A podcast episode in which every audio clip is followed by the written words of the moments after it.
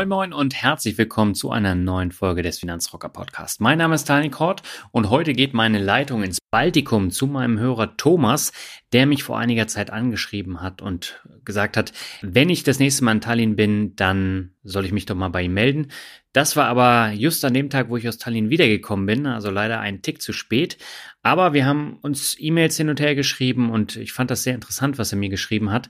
Und deswegen habe ich ihn gefragt, ob er nicht Lust hat, in den Podcast zu kommen. Und das wollte er. Und ich bin sehr froh, dass er zugesagt hat, denn das Interview ist sehr abwechslungsreich geworden und behandelt ganz, ganz viele unterschiedliche Themen. Unter anderem natürlich, warum Estland bei der Digitalisierung viel, viel weiter ist als Deutschland, warum die P2P-Kredite dort boomen, warum Thomas dem Ganzen überwiegend kritisch gegenübersteht und warum Tagesgeldplattformen nicht immer das Optimum sind. Das sind so die Themen, über die wir in knapp 90 Minuten sprechen.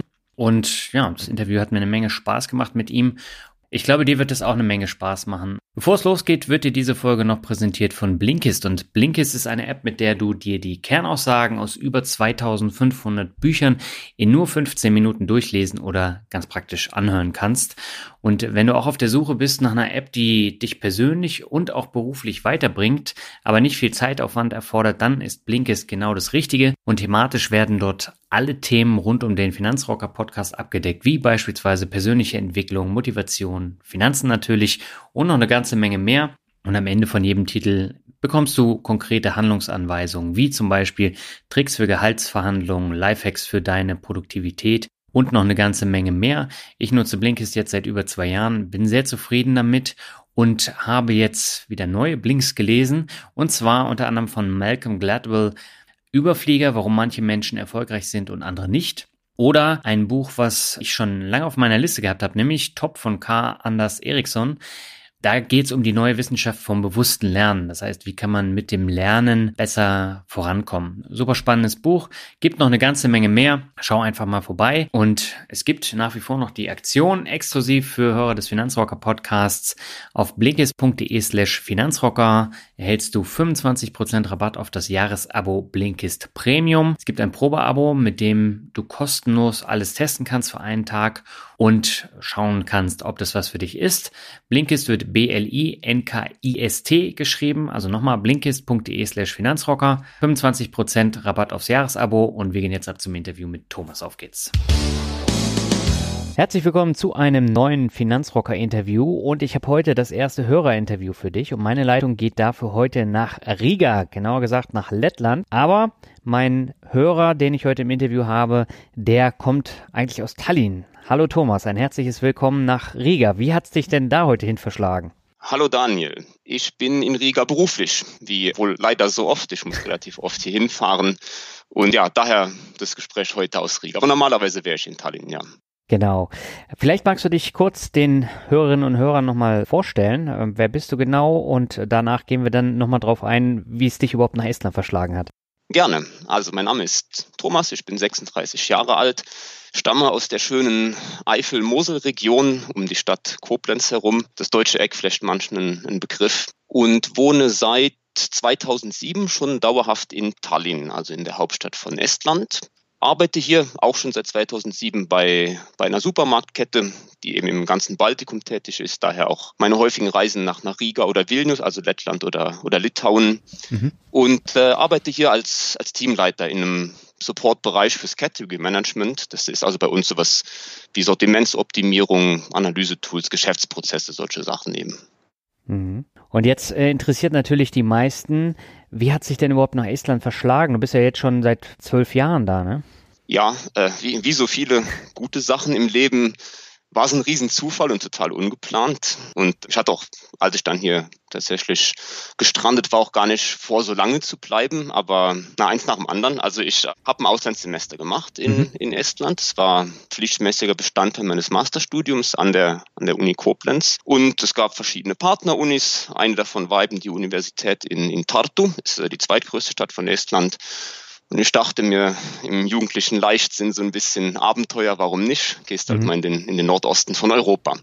Und so kam ich einfach auf Estland. Es gab bisher da sehr wenige von unserer Uni, die das gleiche Auslandssemester gemacht und ich dachte, machst du mal einfach. Und hat mir auch gleich sehr gut gefallen hier, obwohl ich im tiefsten Winter hier war. Es war bitterkalt. Es ja. war tatsächlich minus 20 Grad, als ich aus dem Flieger gestiegen bin. Und es war, puh, war ein kleiner Schock zunächst mal. Und es war sehr dunkel mitten im Winter. Es wird ja nicht, nicht wirklich hell auch hier. Ne? Aber hat mir trotz allem, äh, trotz, trotz der klimatischen Widernisse sehr gut gefallen. Die, die Esten als, als Menschen sind sehr nett, sehr, soll man sagen, sehr angenehm für, mhm. für so, was weiß ich, als, was für mich, sag ich mal, einen sympathischen Menschen ausmacht. Die sind meistens ein bisschen zurückhaltender, nicht gerade aufbrausend. Man muss so ein bisschen warm werden mit ihnen, aber dann können sie wirklich zu sehr guten Freunden werden. Und es ist ein, ein sehr kleines, nettes Völkchen, die Esten. Mhm. Ja, und das hat mir alles sehr sympathisiert. Das Land an sich hat mir sehr gut gefallen. Es ist es ist nicht groß, es hat mhm. relativ wenige Einwohner auch, die Bevölkerungsdichte ist niedrig. Also es sind gerade mal 1,3 Millionen Einwohner auf einer Fläche, die so groß ist wie die Schweiz, mhm. wo, glaube ich, 8 Millionen oder so wohnen. Und das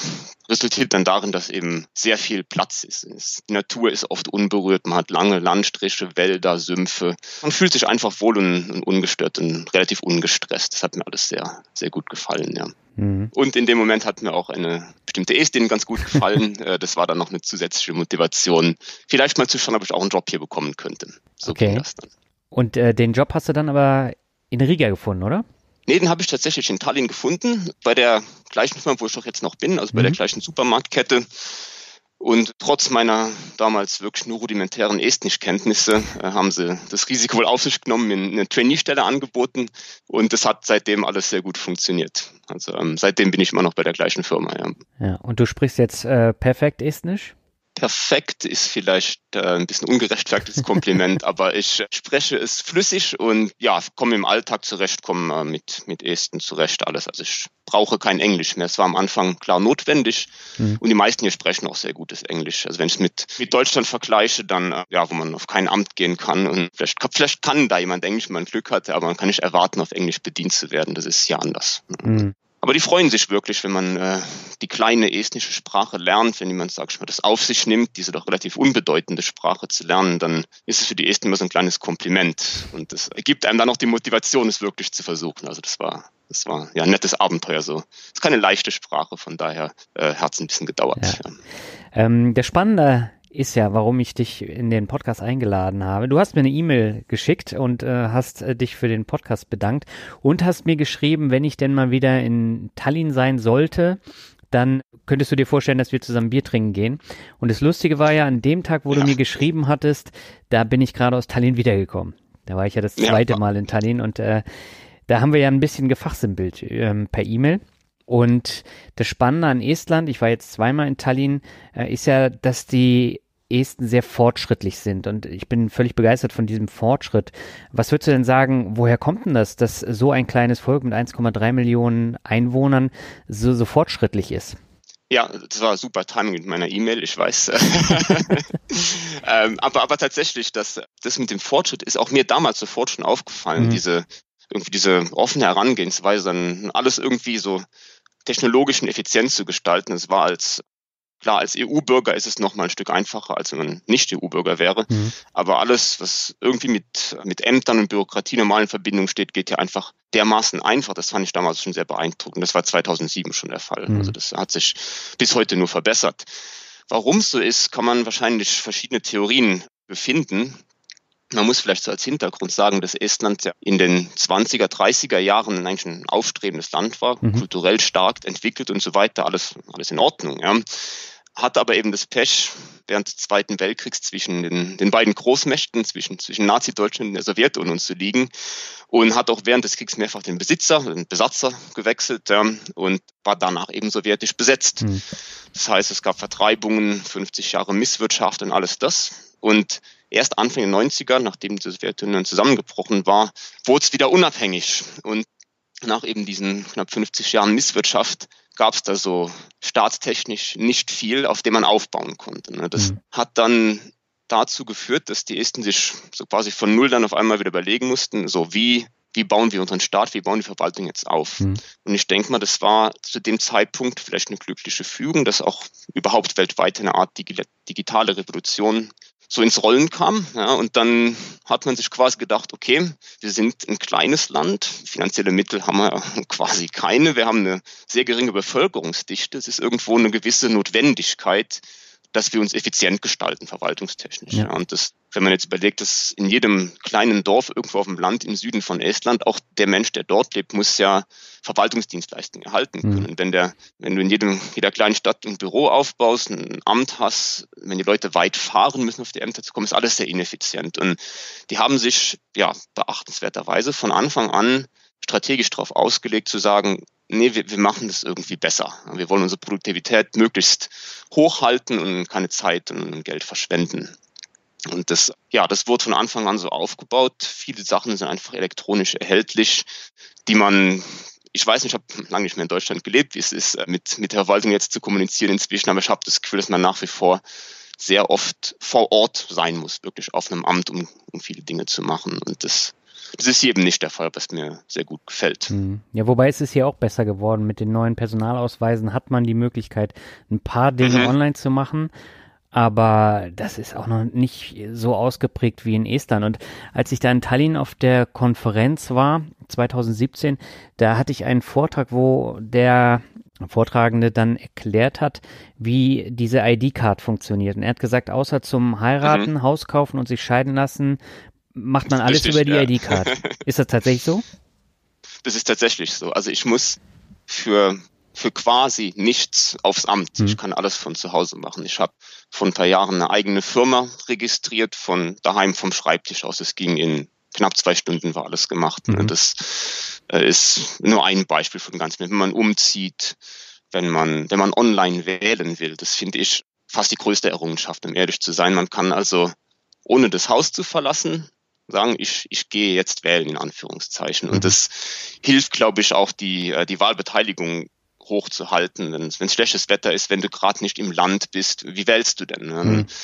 So setze dich in einen Computer oder benutzt das Handy sogar. Ja, das reicht aus, um, um zu wählen. Das ist fantastisch. Ja, das, ich weiß, es ist in vielen anderen Ländern undenkbar. Ich glaube, damit eingeschlossen auch Deutschland, ja, weil dann eine gewisse Angst vielleicht sogar herrscht oder eine gewisse Unsicherheit, ein bisschen Bedenken, ist das alles sicher und kann ich dem allen vertrauen? Mhm. Das gibt's hier eben gar nicht, diese Bedenken. Das finde ich so, so überraschend auch, ne, das, was Datensicherheit angeht. Das, der Staat sozusagen ja, weiß ja sehr viel über mich, aber da hat hier keine Bedenken wegen mhm. eben. Das ähm, wäre in Deutschland undenkbar. Ich weiß das ja, von vielen Diskussionen, die ich mit Freunden oder Verwandten schon hatte. Ja. Lass doch gleich mal beim Thema Sicherheit bleiben. Also gerade jetzt hierzulande, da ist das Thema Sicherheit und auch Datenschutz natürlich riesengroß. Und es ist ja auch ein wichtiges Thema. Wie gewährt denn Estland jetzt äh, die Datensicherheit? Mhm. Das hat mehrere Schichten, mhm. äh, diese Sicherheit. Ich würde sagen, es fängt an damit, wie man sich selbst identifiziert als digitale Person, sage ich mal. Also die, die du schon genannt hast, die ID-Card, das ist ja im Prinzip das ist einmal ein Personalausweis mhm. und das andere ist eben die digitale ID, die damit dann zusammenhängt. Und mhm.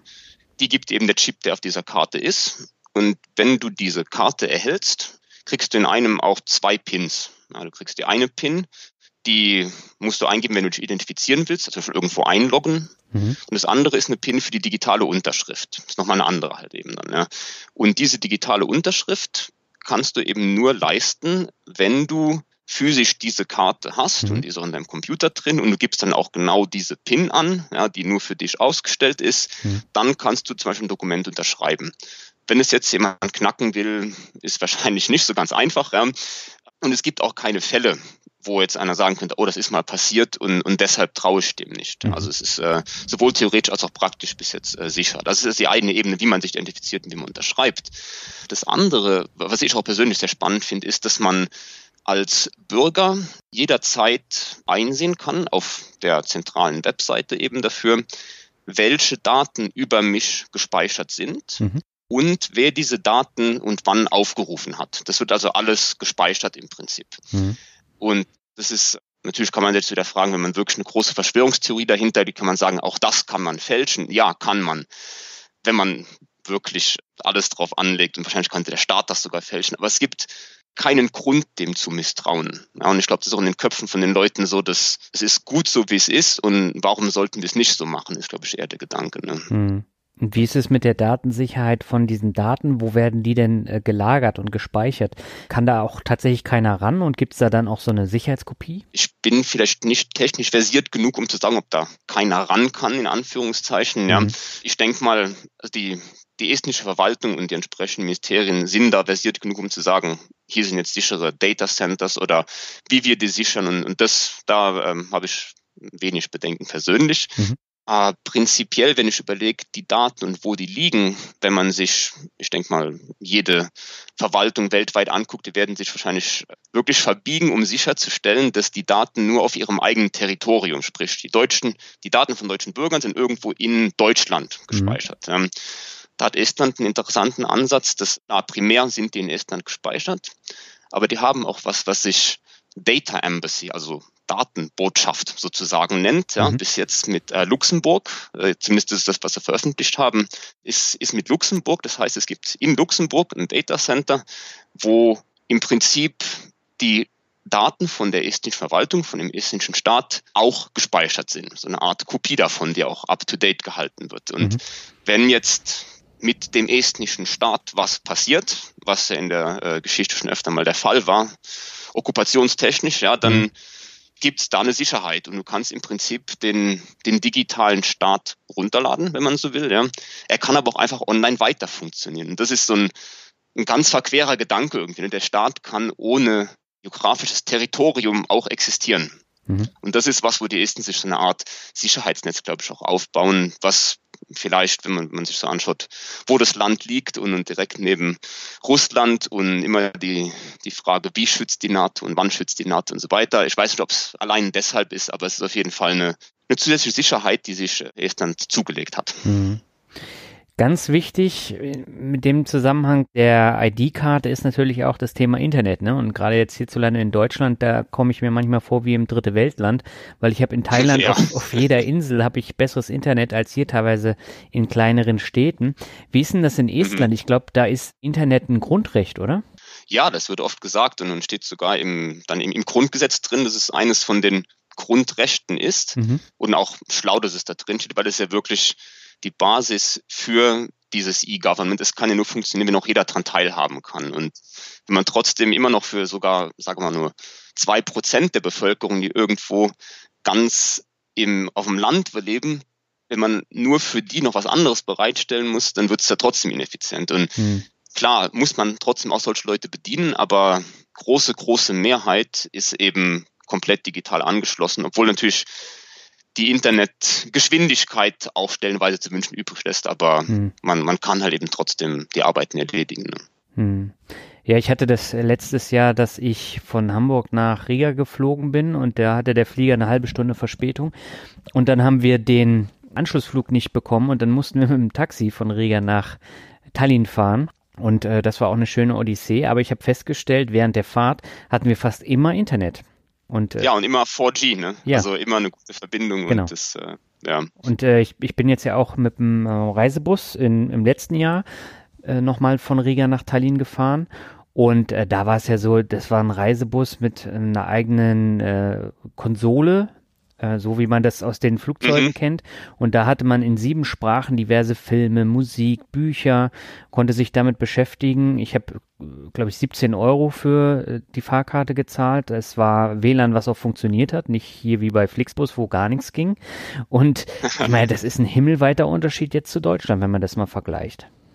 Ja, es ist eben in der, in der Gesellschaft allgemein, würde ich sagen, hat eben Technologie so ein so einen gewissen Vertrauensvorschuss auch und dadurch es, es nutzen ja. auch alle, ja. Und das, ich habe noch kaum einen Esten gesehen, der zum Beispiel nach Parken geht, eine, eine Park- oder einen Parkautomaten benutzt, die machen es alle mit dem Handy weil es, als ich hier ankam, schon vor zwölf Jahren, das alle mit dem Handy gemacht, weil es einfach die Möglichkeit gab und weil das keiner hinterfragt mhm. hat. Warum so muss ich Bargeld dabei haben? Das, ich habe nie Bargeld zum Beispiel, weil es auch einfach gar nicht notwendig ist. Ne? Und das ist eine dermaßen Erleichterung ja. für mich. Das, und was ich vielleicht noch erwähnen wollte, im Zusatz zu der ID-Card, die estnische Verwaltung hat eben einen, einen Aufsatz sozusagen gemacht und einen Zusatz zu dem System, den man Mobile ID nennt. Das ist also das ganze ID-Card-System wird im Prinzip auch auf das eigene Handy übertragen. Ich kann dann mit einer speziellen SIM-Karte, die ich beantragen muss, alles genauso machen, als hätte ich die Karte in der Hand und den Chip in der Hand. Das geht mhm. auch mit dem Handy. Und das macht alles noch zehnmal einfacher. Das heißt, ich kann es von egal machen auf der Welt, mhm. wo ich bin. Ja, mit habe ich die Karte dabei oder nicht, es geht auch mit dem Handy. Und das ist wieder, also aus sagen wir, wenn, wenn der estnische Staat ein Unternehmen wäre, wäre ich als Kunde sehr zufrieden. Ja. Obwohl ich jetzt, da sind wir ein Monopol, sind keine Wahl habe, aber ich würde, ich würde den, den, den Service trotzdem nutzen. Und es ist einfach sehr, sehr bequem, sehr, sehr ansprechend ja. alles. Ne? Wie kann ich mir das vorstellen? Das heißt, die SIM-Karte, das ist dann ein Aufsatz oder ist das tatsächlich eine, eine eigene SIM-Karte mit einer eigenen Nummer und darüber kann ich dann eine App bedienen mit meinen Daten oder wie, wie läuft das? Das läuft sogar mhm. viel einfacher. Also man muss, angenommen, ich habe ein Handy mit meiner normalen SIM-Karte. Wenn ich jetzt die Mobile-ID nutzen will, dann gehe ich zu meinem, meinem Service-Provider eben ja, und sage, ich würde das gerne machen. Und dann tauschen die die SIM-Karte mhm. aus. Die nehmen also meine und geben mir eine speziell gesicherte, ja, die auch nur der, der erste Staat eben rausgibt. Und ich behalte meine Nummer, aber da ist eben dann ein Schutzsystem eingebaut, worüber dann wenn ich mich zum Beispiel jetzt online identifizieren will, dann gebe ich, dann tue ich nicht meine, meine ID-Card in den Rechner rein, sondern ich gebe meine Telefonnummer ein, ich kriege eine Nachricht auf dem Handy, bitte Ihre PIN eingeben, ich gebe die am Handy an und dann werde ich online mhm. eingeloggt. Ob ich das auf dem Rechner mache oder auf dem Handy, ist auch egal. Ob ich das in Deutschland mache oder in Thailand oder in Estland, ist auch egal. Das ist das Fantastische daran. Also es ist in, der, in die SIM-Card irgendwie integriert. Genauer kann ich es nicht erklären, leider, aber das äh, funktioniert überall und, und denkbar stabil ja. und, und einfach. Du hast ja eben schon gesagt, dass du eigentlich gar kein Bargeld mehr dabei hast. Wie zahlst du denn? Zahlst du jetzt immer mhm. mit der Karte, zahlst du kontaktlos oder sogar jetzt schon mit dem Handy dann nur? Äh, ja, also womöglich äh, auch immer kontaktlos. Das gab es hier noch nicht so lange, dass man mit NFC mhm. bezahlen kann. Das lag an den Banken irgendwie, aber technologisch ist es ja auch mhm. schon länger möglich. Mit dem Handy geht nur sehr beschränkt, weil, also ich habe ein iPhone, ich weiß jetzt gar nicht genau, wie es mhm. bei Android ist, aber äh, Apple ist, kann man sagen, den ist der, der estnische Markt zu klein, na, um, äh, um hier wirklich große Anstrengungen zu nehmen, das alles freizuschalten. Also es liegt nur an Apple. Ja, ich glaube, an der Bevölkerung liegt es nicht. Die fordern das sogar alle. Und auch wir im, also in, im Supermarktbereich sind natürlich immer froh, wenn Leute mit Karte kontaktlos, wenn sie mit dem Handy bezahlen würden, wäre genauso gut, weil es deutlich schneller geht und deutlich sicherer ist für uns als mhm. mit Bargeld. Ne, das, an der Nachfrage liegt es nicht, ganz bestimmt nicht, ja, aber es hat mit den, ich sag mal, Technologieriesen ein mhm. bisschen zu tun. Leider noch. Ja. Ich hoffe, dass. In Deutschland hat es ja mit Apple Pay auch so lange gedauert. Das gibt es ja auch erst seit einem Monat. Ja. ja eben. Dann, keine Ahnung, wann es hier hinkommt, aber ich, ich hoffe, es kommt. Aber das heißt, du hast jetzt auch keine Angst, äh, kontaktlos zu bezahlen, ähm, sondern du machst es einfach und das hat sich durchgesetzt bei dir im Alltag. Ja, absolut. Mir kommt die Frage gerade sogar sehr seltsam vor, um ehrlich zu sein. Also ich, ähm, ich hatte nie, ähm, nie Bedenken daran und auch wenn ich, also wenn ich mich im Freundeskreis umgucke, alle da, die meisten haben halt kein extra Portemonnaie dabei, sondern haben halt so ein Handy, wo hinten kannst du so ein paar ja. Karten reinschieben. Das ist so ein äh, Handyschutz halt, wo hinten ein bisschen Platz für, für Karten ist. Da habe ich das auch noch vier Karten mhm. hinten reinquetschen. Unter anderem eben eine, eine Bankkarte.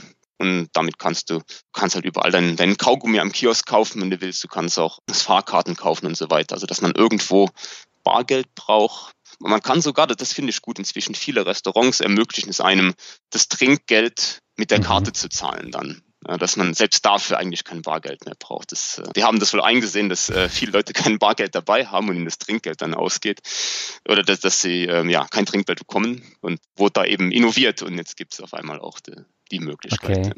Ja, aber das ist mir eben auch aufgefallen. Jetzt in Riga nicht ganz so stark. Ich glaube, da hast du auch mhm. einen stärkeren russischen Einschlag. Zumindest äh, war das jetzt äh, mein Gefühl. Und die waren von der Technik nicht ganz so weit wie äh, Tallinn oder Estland jetzt, jetzt im Allgemeinen. Oder täuscht der Eindruck? Täuscht nicht der Eindruck. Also mhm. ich merke das jedes Mal, wenn ich hier bin. Auch meine lettischen und litauischen Kollegen sagen oft, ach, ihr habt es so gut in Estland. Ja. ihr braucht keine Unterschriften, ihr könnt das alles digital machen. Und das ist natürlich, ja, ist ein riesen Effizienzgewinn. Wenn ich wegen jeder, jedem, wegen jedem Urlaubsantrag zum Beispiel eine Unterschrift brauche, dann müssen die zwei Leute unterschreiben, das muss dann eingescannt werden, mit E-Mail rumgeschickt, dann muss es irgendwie wieder ausdrucken. Also es ist ja, ist ja gar nicht vorstellbar, wie ineffizient das alles ist. Und in Estland im Prinzip, ah, hier ist mein Dokument, ich füge da meine Unterschrift digital hinzu, das wird gespeichert, fertig. Ne? Das ist kein Papier irgendwie dabei. Und das merken meine Kollegen auch, auch sehr oft. Und ja, wir ziehen die manchmal so ein bisschen auf, dass ah, ihr braucht ein bisschen länger dafür und so. Ne? und, und woher kommt äh, diese Diskrepanz zwischen den drei baltischen Ländern? Das ist interessant, ja. Also die drei baltischen Länder sind ja auch ist im Prinzip mhm. sehr unterschiedlich. Ich weiß das aus, äh, aus westeuropäischer Sicht. Man denkt so, ah, das Baltikum, ja, Estland, Lettland, Litauen ist ja so grob mhm. das Gleiche. Ja. Und auch wenn ich, äh, wenn Leute mich besuchen, die fragen dann oft, ah, das sind verschiedene Sprachen hier, ist ja interessant, ja. Und das ist eben gar nicht so in den Köpfen von den Leuten oft drin, dass es drei komplett verschiedene Länder sind mit verschiedenen Sprachen und auch sehr verschiedenen Kulturen. Es gibt klar mhm. Gemeinsamkeiten, ja, aber Estland ist eben das heißt das nördlichste von den drei Ländern hier und zählt sich selbst auch gern zu Skandinavien ja, und auf keinen Fall gern zu Osteuropa. Zumindest, also politisch ist es natürlich ja. sehr gewollt. Ja. Äh, jeder wäre gerne lieber in Skandinavien, was auch, ich denke mal so, Fortschrittsdenken technisch auch wie die, wie, wie entwickelt die Gesellschaft an sich ist. Natürlich Skandinavien immer irgendwie dem, so das, das Leitbild. Ne? Aber Estland ist auf dem Weg dahin auf jeden Fall und hat da vielleicht auch ein bisschen bessere Voraussetzungen als jetzt Lettland und Litauen, weil ah, die, die estnische Sprache ist der finnischen Sprache mhm. doch sehr ähnlich. Ja, und kulturtechnisch und so gibt es da auf jeden Fall mehr Gemeinsamkeiten. Und auch während der sowjetischen Besatzung war es so, dass so, der, so die nördliche Hälfte von Estland noch das finnische Fernsehen quasi okay. bekommen hatte. Was natürlich, also wenn man die Antennen richtig äh, heim auch ausgerichtet hat, hat, hat den Besatz natürlich immer gern gefallen, war ja immer so Informationskontrolle und so der Sowjetunion. Aber das, ja, die, die Esten konnten da schon, sag ich mal, früher so ein bisschen sich, einfühlen, wenn man so will. Ne? Und ähm, mhm. hatten dann noch bessere Kontakte, klar, zu den skandinavischen Ländern, auch wegen der geografischen Nähe. Das äh, ist für Lettland, Litauen hat es natürlich ein bisschen gefehlt. Ne? Mhm. Aber ich habe so das Gefühl, die entwickeln sich auch enorm weiter, aber halt doch mhm. ein Stück langsamer, ne? Ja, schon, ja. Aber, aber auf jeden Fall auch eine beeindruckende Entwicklung. Also das Wirtschaftswachstum ist ja immer enorm hier, sowohl positiv als, als auch wenn es negativ wird. Also die, mhm. die, die Schwankungsbewegungen sind ein bisschen ausgeprägter als, als in entwickelten mhm. Ländern. Ja. Neben der ID-Card habt ihr ja noch ein anderes Merkmal, was gerade von den digitalen Nomaden immer sehr häufig genutzt wird, nämlich die sogenannte E-Residency. Mhm. Ähm, was kann ich mir denn darunter vorstellen? Das ist jetzt ein Projekt, das haben sie aufgesetzt vor, ich schätze mal, zwei, drei Jahren, so lange gibt es das schon. Und es ist mhm. wieder so ein Konzept, wo man zunächst denkt so, wow, wer hat sich das ausgedacht? Wie kommt man überhaupt da drauf? Ja, weil das so dermaßen ja. out of the box ist. Und im Prinzip hat sich, hat sich Estland gesagt, wir sind ein kleines Volk, wir wachsen wahrscheinlich auch nicht großartig, werden keine fünf Millionen Esten sein in zehn Jahren, ja. aber wir wollen mhm. irgendwie sicherstellen, dass unsere, unsere Technologie, unsere Art zu denken, unser, unsere Transparenz, dass das alles irgendwie von anderen auch genutzt werden kann. Und natürlich ist auch ein gewisser mhm. Martungseffekt dahinter. Die haben es nämlich gesagt, wenn wir schon selbst keine fünf Millionen Esten werden, Vielleicht können wir fünf oder sogar zehn Millionen Online-Esten sein oder elektronische Esten oder digitale Esten sein. Ja? Und dann mhm. haben sie eben direkt noch E-Residency, also die, die E-Bürgerschaft oder E-Einwohnerschaft, würde man sagen. Ich kann mhm. also als, als Nicht-Este, ja, zum Beispiel ich könnte das machen, ich wohne hier, für mich ist nicht interessant, aber für jeden anderen, der kann mhm. eine digitale Identität für, also eine, eine estnische digitale Identität erwerben, mit der zum Beispiel dann eine Firma gründen kann in Estland. Mhm. Das ist vor allem interessant für Nicht-EUler, ja, die eben sagen, ich würde gerne in der EU eine Firma gründen und dann hier entsprechende Geschäfte betreiben. Das ist komplett online möglich, dank dieses E-Residency-Programms zum Beispiel. Ja. Mhm. Das ist wieder so, was man denkt, so, wie kamt ihr da drauf? Ja, wo habt ihr das her? Und das, das kann eben nur passieren, ich glaube, in einer Gesellschaft, die so dermaßen schon digital vorgeprägt ist, dass man sowas überhaupt aufsetzt. Ne? Mhm. Ja. Ja, ich weiß zum Beispiel, dass viele Deutsche, die sich abgemeldet haben und dann jetzt durch die Welt äh, reisen, dass die ihre Firma dann tatsächlich in Estland angemeldet haben. Ja. Über diese E-Residenz, ja. Mhm. Also das ist schon ein spannender Ansatz. Ihr habt noch, noch weitere Sachen, zum Beispiel selbstfahrende Busse, das wird gehypt. Da hast du gesagt, äh, das wäre gar nicht so, so groß bei euch. Ja, das, das war tatsächlich, äh, ich glaube, eher eine Marketingaktion, als Estland die EU-Ratspräsidentschaft innehatte. Ja. Wo natürlich viele wichtige Menschen und Diplomaten äh, durch Tallinn gereist sind. Dann haben sie eben von dem, vom Stadtzentrum aus zu diesem Hauptkonferenzzentrum einen automatisch fahrenden Bus fahren mhm. lassen hat aber trotzdem so ein paar, so ein paar kleinere Pannen immer. Also der hat, der ist immer hochsensibel gefahren und immer wenn irgendwo eine Straßenlampe zu nah war, dann hat er erstmal angehalten und um sich geguckt, so ein bisschen ist er weitergefahren. Also es war nur um zu zeigen, wir können es, ja. Und was glaube ich auch ganz wichtig war, zu demonstrieren, dass es auf den estnischen Straßen erlaubt ist. Also vieles, was mit, mit dem Testen von, von autonomen Fahrzeugen zu tun hat, scheitert ja an der Gesetzeslage. Mhm. Und da hat Estland äh, zum Glück schon die Möglichkeiten geschaffen und erhofft sich davon natürlich auch, dass vielleicht hier solche Tests auch gemacht werden. Mhm. Und dann, dann gibt's noch, also das kann ich noch gerade erzählen, die, es gibt eine Firma, die nennt sich ein bisschen aufbrausend Starship Technologies. Mhm. Ja, klingt, äh, klingt unheimlich groß. Was die im Prinzip machen, ist so ein kleiner Roboter, so mit sechs Rädern, und der fährt durch die Stadt und liefert Pakete mhm. aus oder liefert auch Essen aus. Ja. Und äh, dem kann man dann dabei zugucken, wie er manchmal über einen Zebrastreifen fährt oder wenn dann der irgendwo angekommen ist, dann hat die Person, für, an den es adressiert ist, hat dann eben am Handy so eine Nachricht, der tippt einen Code ein und dann geht der Roboter, geht eine riesen Klappe auf und dann kannst du da deine Tasche rausnehmen, die eben zu dir geliefert wurde. Das ist, ein, das ist ein bisschen kleines Gimmick, aber interessant, dass sowas auch getestet wird und dass es auch möglich ist, in so einem Stadtbild zu testen. Mhm. Das sowas versucht Estland immer sehr pioniermäßig zu erlauben, damit eben solche Innovationen in, in Estland stattfinden mhm. kann, was ich natürlich auch mal, auch mal gut heiße. Ne? Das, da passieren immer welche neuen Sachen, wo man denkt so, ach, guck mal, da hat sich was Neues ausgedacht jemand. Und das ist möglich, das überhaupt zu testen im, sag ich mal, im öffentlichen Leben. Ja, ja, das ist aber hier tatsächlich ja. auch als News rübergeschwappt, sowohl ja? selbstfahrende ja. Bus als auch äh, dieser Roboter, der dann Post und Essen ausliefert. Das mhm. sind so Beispiele, die tauchen hier ab und an mal auf, aber so äh, Sachen wie E-Residency, die kriegt man ja so gar nicht mit oder nicht wirklich mhm. groß. Und ähm, ich habe festgestellt, als ich jetzt letztes Jahr in Tallinn war, da bin ich ja auch, ich glaube, zwei Stunden am Flughafen in Tallinn gewesen. Der ist ja sehr klein, aber hat komplett unterschiedlich gestaltete Gates. Unter anderem ist ein Gate ein Fitnessstudio, wo man dann äh, eine mhm, Fitnessrunde ja. machen kann. Dann hat man da auf der anderen Seite eine, eine fette Launch mit Steckdosen und ich bin vor zwei Jahren bin ich auch gestrandet. Da kam der Flieger wieder zu spät und war ich, glaube ich, drei Stunden da und hatte Internet und äh, konnte alles dann äh, da machen. Da habe ich, glaube ich, Finanzvisier Rock Folgen noch geschnitten. Und äh, also das habe ich an anderen Flughäfen nicht so gehabt, dass das Internet funktioniert hat, dass ich da zum Beispiel Fitness machen konnte und sonstiges. Ist es für Tallinn denn so wichtig, gleich hier am Flughafen schon so einen bleibenden Eindruck zu hinterlassen?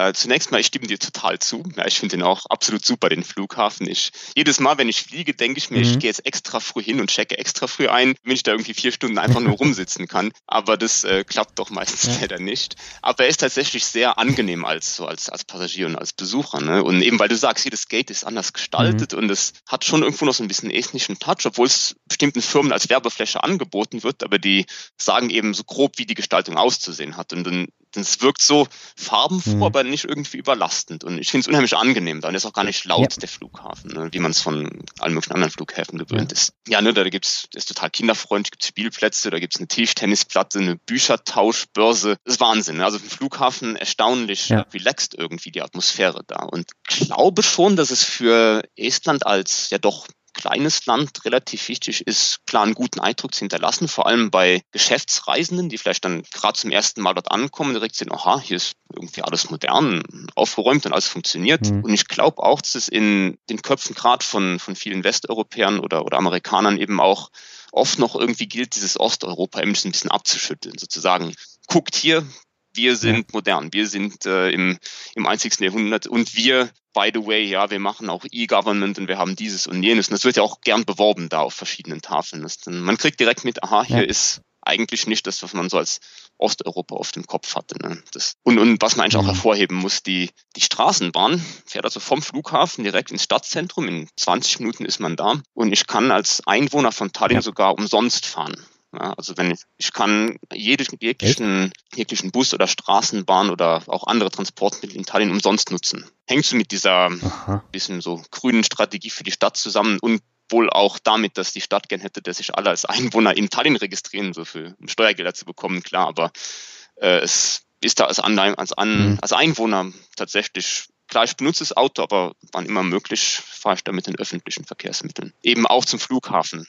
Ja, als Touri war das ein bisschen schwierig, habe ich festgestellt, weil da muss man beim Fahrer, glaube ich, klopfen und äh, damit man da bezahlen kann, wenn man die App nicht hat. Ach so, also ich hab's mal auch, man kann es glaube ich auch online bestellen, aber weiß ich jetzt nicht genau, weil ich wie gesagt nie brauche, ja. Aber das, ja, vielleicht ist als als Nicht-Este muss, ich hoffe, es ist gut erklärt da drin. Ich habe es tatsächlich noch nie durchgelesen, aber es ist erstaunlich einfach, dass man einfach einsteigt und sich keine weiteren Gedanken macht, so als, als, als Einwohner, ja.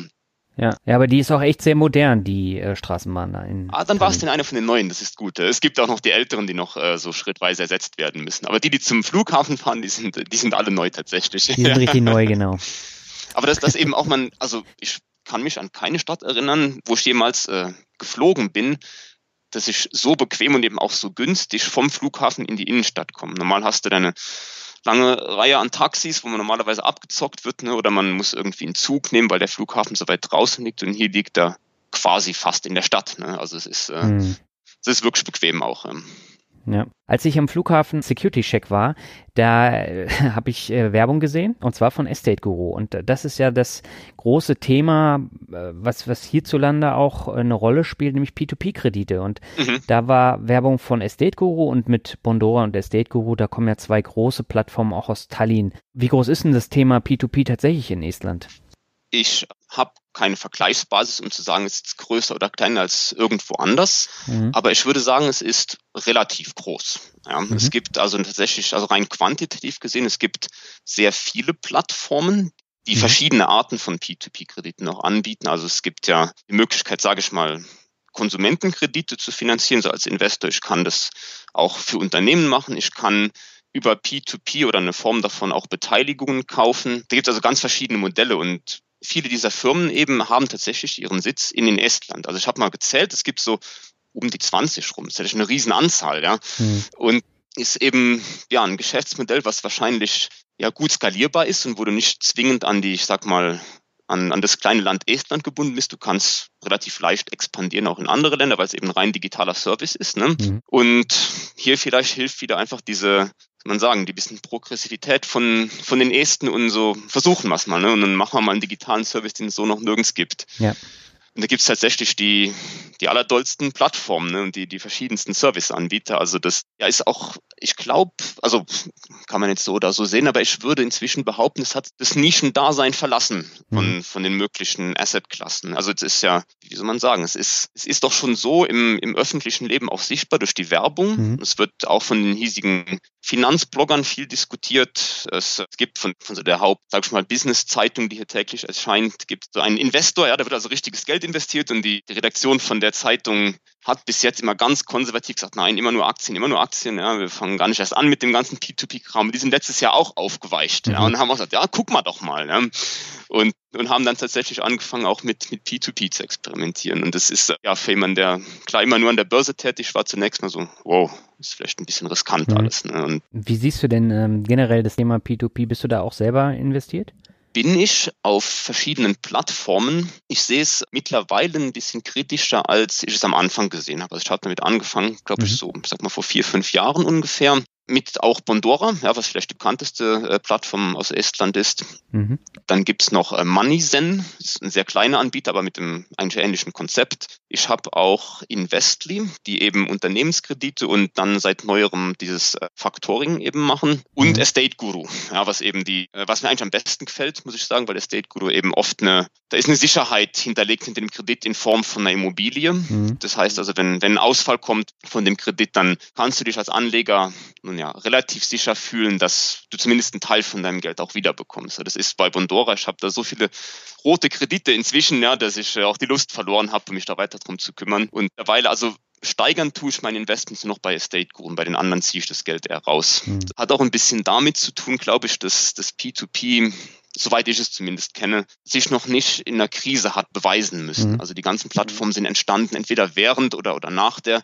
letzten äh, Wirtschaftskrise und das, ich vermute einfach mal, dass vor allem Konsumentenkredite sehr anfällig sind für eine Wirtschaftskrise und deshalb habe ich mich da ein bisschen jetzt zurückgehalten in den letzten Jahren, ziehe das Geld eher raus. Mhm. Auch wenn man nicht weiß, wie die Plattform selbst weiterlebt. Also vielleicht bin ich ein bisschen konservativer geworden. Ich habe, glaube ich, am Anfang auch eher so ein bisschen Sturm- und Drangmäßig einfach mal überall angelegt, um zu testen und zu lernen ja. und dann erkannt, was so ein, welche Art von Investor ich bin oder wo ich mich gut fühle und dann ja, habe ich mich da eben ein bisschen zurückgezogen. Aber Estate Guru ist nach wie vor äh, ja mein, mein Favorit da. Hm. Ja, das sind interessante Aspekte. Also ähm, da muss ich jetzt erstmal sagen, Estate Guru ist eigentlich auch mein Favorit, aber ich habe bisher jetzt andere mhm. Erfahrungen gemacht. Das liegt daran, ich habe jetzt 22 Kredite. Minimum ist ja Investment von 50 Euro und das ist dann ja. schon ein bisschen heftiger, als äh, wenn bei Bondora ein Euro-Kredit ausfällt. Und ich habe äh, mhm. äh, vier Kredite im Ausfallverfahren. Das heißt, da müssen jetzt die Sicherheiten verkauft werden. Mhm. Und eine, äh, einen weiteren Kredit, der ist schon über 60 Tage überfällig. Und mhm. da muss ich jetzt natürlich erstmal gucken, ob das wirklich dann auch zieht, dass die Sicherheiten dann verkauft werden und ich mein Geld wiedersehe. Und äh, das ist dann natürlich spannend, weil das sind, äh, bei fünf Krediten sind es 250 Euro. Und das ist jetzt schon nicht wenig Geld. Bei Bondora aus, auf der anderen Seite, das ist sehr spannend. Ich investiere jetzt bei Bondora normal seit, ich glaube, fünf Monaten jetzt. Und man merkt halt richtig, wie die Ausfallrate immer höher wird, das, was du eben auch gesagt hast. Mhm. Ich habe sehr, sehr viele rote Kredite und ganz viele aus Finnland, äh, die haben nicht ein, eine Rate bezahlt, sondern äh, die haben gar nichts ja. bezahlt und dann mhm. ist der ausgefallen. Und äh, das kann ich schon nachvollziehen. Meine Rendite liegt jetzt bei 24 Prozent, aber die wird, die wird auch nochmal ordentlich fallen. Wie hoch ist sie bei dir? Bei mir ist inzwischen leider sogar ein Minus, Im Minus? weil ich, weil die Kredite, die irgendwann mal noch zurückgezahlt wurden, das Geld habe ich schon rausgezogen, ja, aber ich habe immer noch, es ist, es ist knapp ein Fünftel von allen Krediten, die ich jemals vergeben habe sind inzwischen rot und also Default im Prinzip, schon mhm. seit manche seit Jahren im Prinzip rot, wo ganz, ganz ab und zu kommt mal eine Zahlung von ein paar Cent so in etwa, ja. Mhm. Aber da gebe ich eigentlich nichts mehr drauf. Also das, wenn da noch was zurückkommt, ist es der reinste Bonus jetzt gerade für mhm. mich, ja. Habe ich auch ein bisschen die Hoffnung aufgegeben. Und da ja, vertraue ich irgendwie nicht mehr rein. Ich, ich weiß nicht, das hat mich nicht überzeugt mhm. einfach. Ne? Also vielleicht habe ich auch das zu unüberlegt gemacht. Ich habe halt gedacht, naja, schaltest du das mal an, sich da schwer Gedanken zu machen, ob man jetzt fünf Euro hier oder fünf Euro da investiert, da ist mir auch irgendwo die Zeit zu schade dann. Mhm. Ne?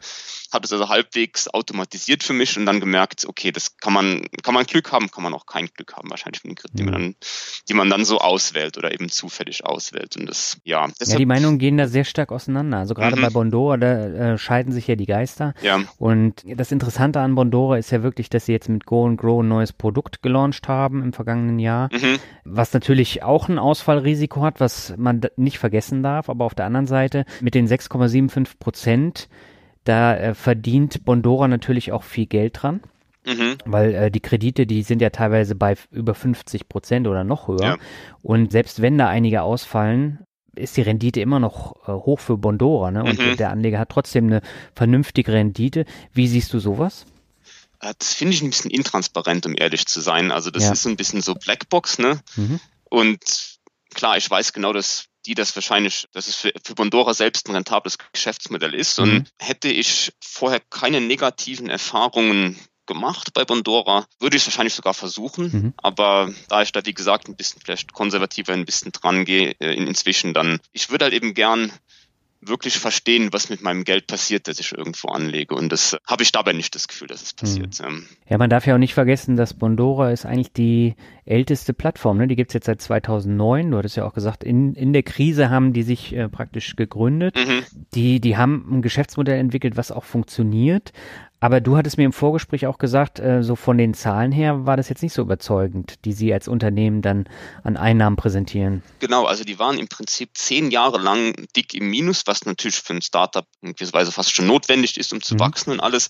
Und ich habe nochmal nachgeschaut, das letzte Geschäftsjahr, also nicht das letzte, sondern das 2017 dann, das letzte mhm. volle Geschäftsjahr, worüber schon der Bericht öffentlich wurde, das war das allererste, wo Bondora als Unternehmen tatsächlich auch Gewinn gemacht hat. Mhm. Aber vorher sind eben klar Millionen von Investitionsgeldern erstmal sozusagen verbrannt worden. Ob das jetzt langfristig gesehen stabil bleiben kann, hängt für mich sehr stark davon ab, wie denn, wann und wie äh, die nächste Wirtschaftskrise auf, auf diese P2P-Plattformen eben aufschlägt. Mhm. Wie, wie stark wird da die Korrelation sein zwischen, sag ich mal, abfallender Wirtschaft und klar, die Aktienmärkte werden runtergehen, aber wie stark wird es die, die P2P-Rendite beeinflussen? Meiner Einschätzung nach stärker als, als den Aktienmarkt. Ne? Das, da bekommen eben Leute einen Kredit, ja, bei Mondora, die eigentlich keinen Kredit bekommen ja. sollten. Ja? Die, die sind der Bank, die werden immer abgewiesen. Es sind eh schon riskante Kunden und dann riskante Kunden und Wirtschaftskrise, das passt irgendwie nicht gut zusammen für mich. Ja, aber da habe ich auch nochmal eine Frage, die mich wirklich interessiert. Rada Estate Guru hat ja viele Immobilienprojekte in, im Baltikum, hauptsächlich dann eben auch in Estland. Mhm. Und gerade auch so das, das Thema Kredite und Schulden an sich, würdest du sagen, das ist im Baltikum ein ganz anderer Umgang damit als in, in Deutschland? Interessante Frage. Wenn man wenn man vielleicht Kredite an sich mal äh, aufteilen in, ich sage jetzt mal, Konsumentenkredite und Immobilienkredite. Ja, fangen wir mit den Immobilien äh, an. Die mhm. ersten, denen gefällt es sehr, ihr eigenes, ihr eigenes Heim zu haben. Das, also das Eigenheim, die eigene Immobilie, mhm. die eigene Wohnung, das eigene Haus ist, ist sehr wichtig. Ich habe das im Vorfeld mal, mal kurz nachgeschaut noch. Ja. Es ist tatsächlich so, dass in Deutschland sind es ungefähr 50 Prozent der Menschen wohnen im eigenen Wohnraum. In Estland sind es 80 Prozent. Deutlich mehr. Ja. Und egal mit wem ich spreche, werden sagen, ach, du wohnst noch zur Miete. Ist ja, puh, ja, irgendwie überraschend und ist doch Geldverschwendung kauf doch dein eigenes und, und zahl dir selbst sozusagen, ja, und äh, bau dein eigenes Ding auf. Das ist deutlich verbreiteter die Meinung noch, als, als es vielleicht in Deutschland ist. Das Eigenheim ist total wichtig. Es ist hier mhm. noch viel wichtiger, würde ich sagen. Und daher ist auch die, ja, dass, dass viele Immobilienkredite genommen werden, ist, ist, ist total normal, dass, dass man hier einen Kredit aufnimmt. Und das, mhm.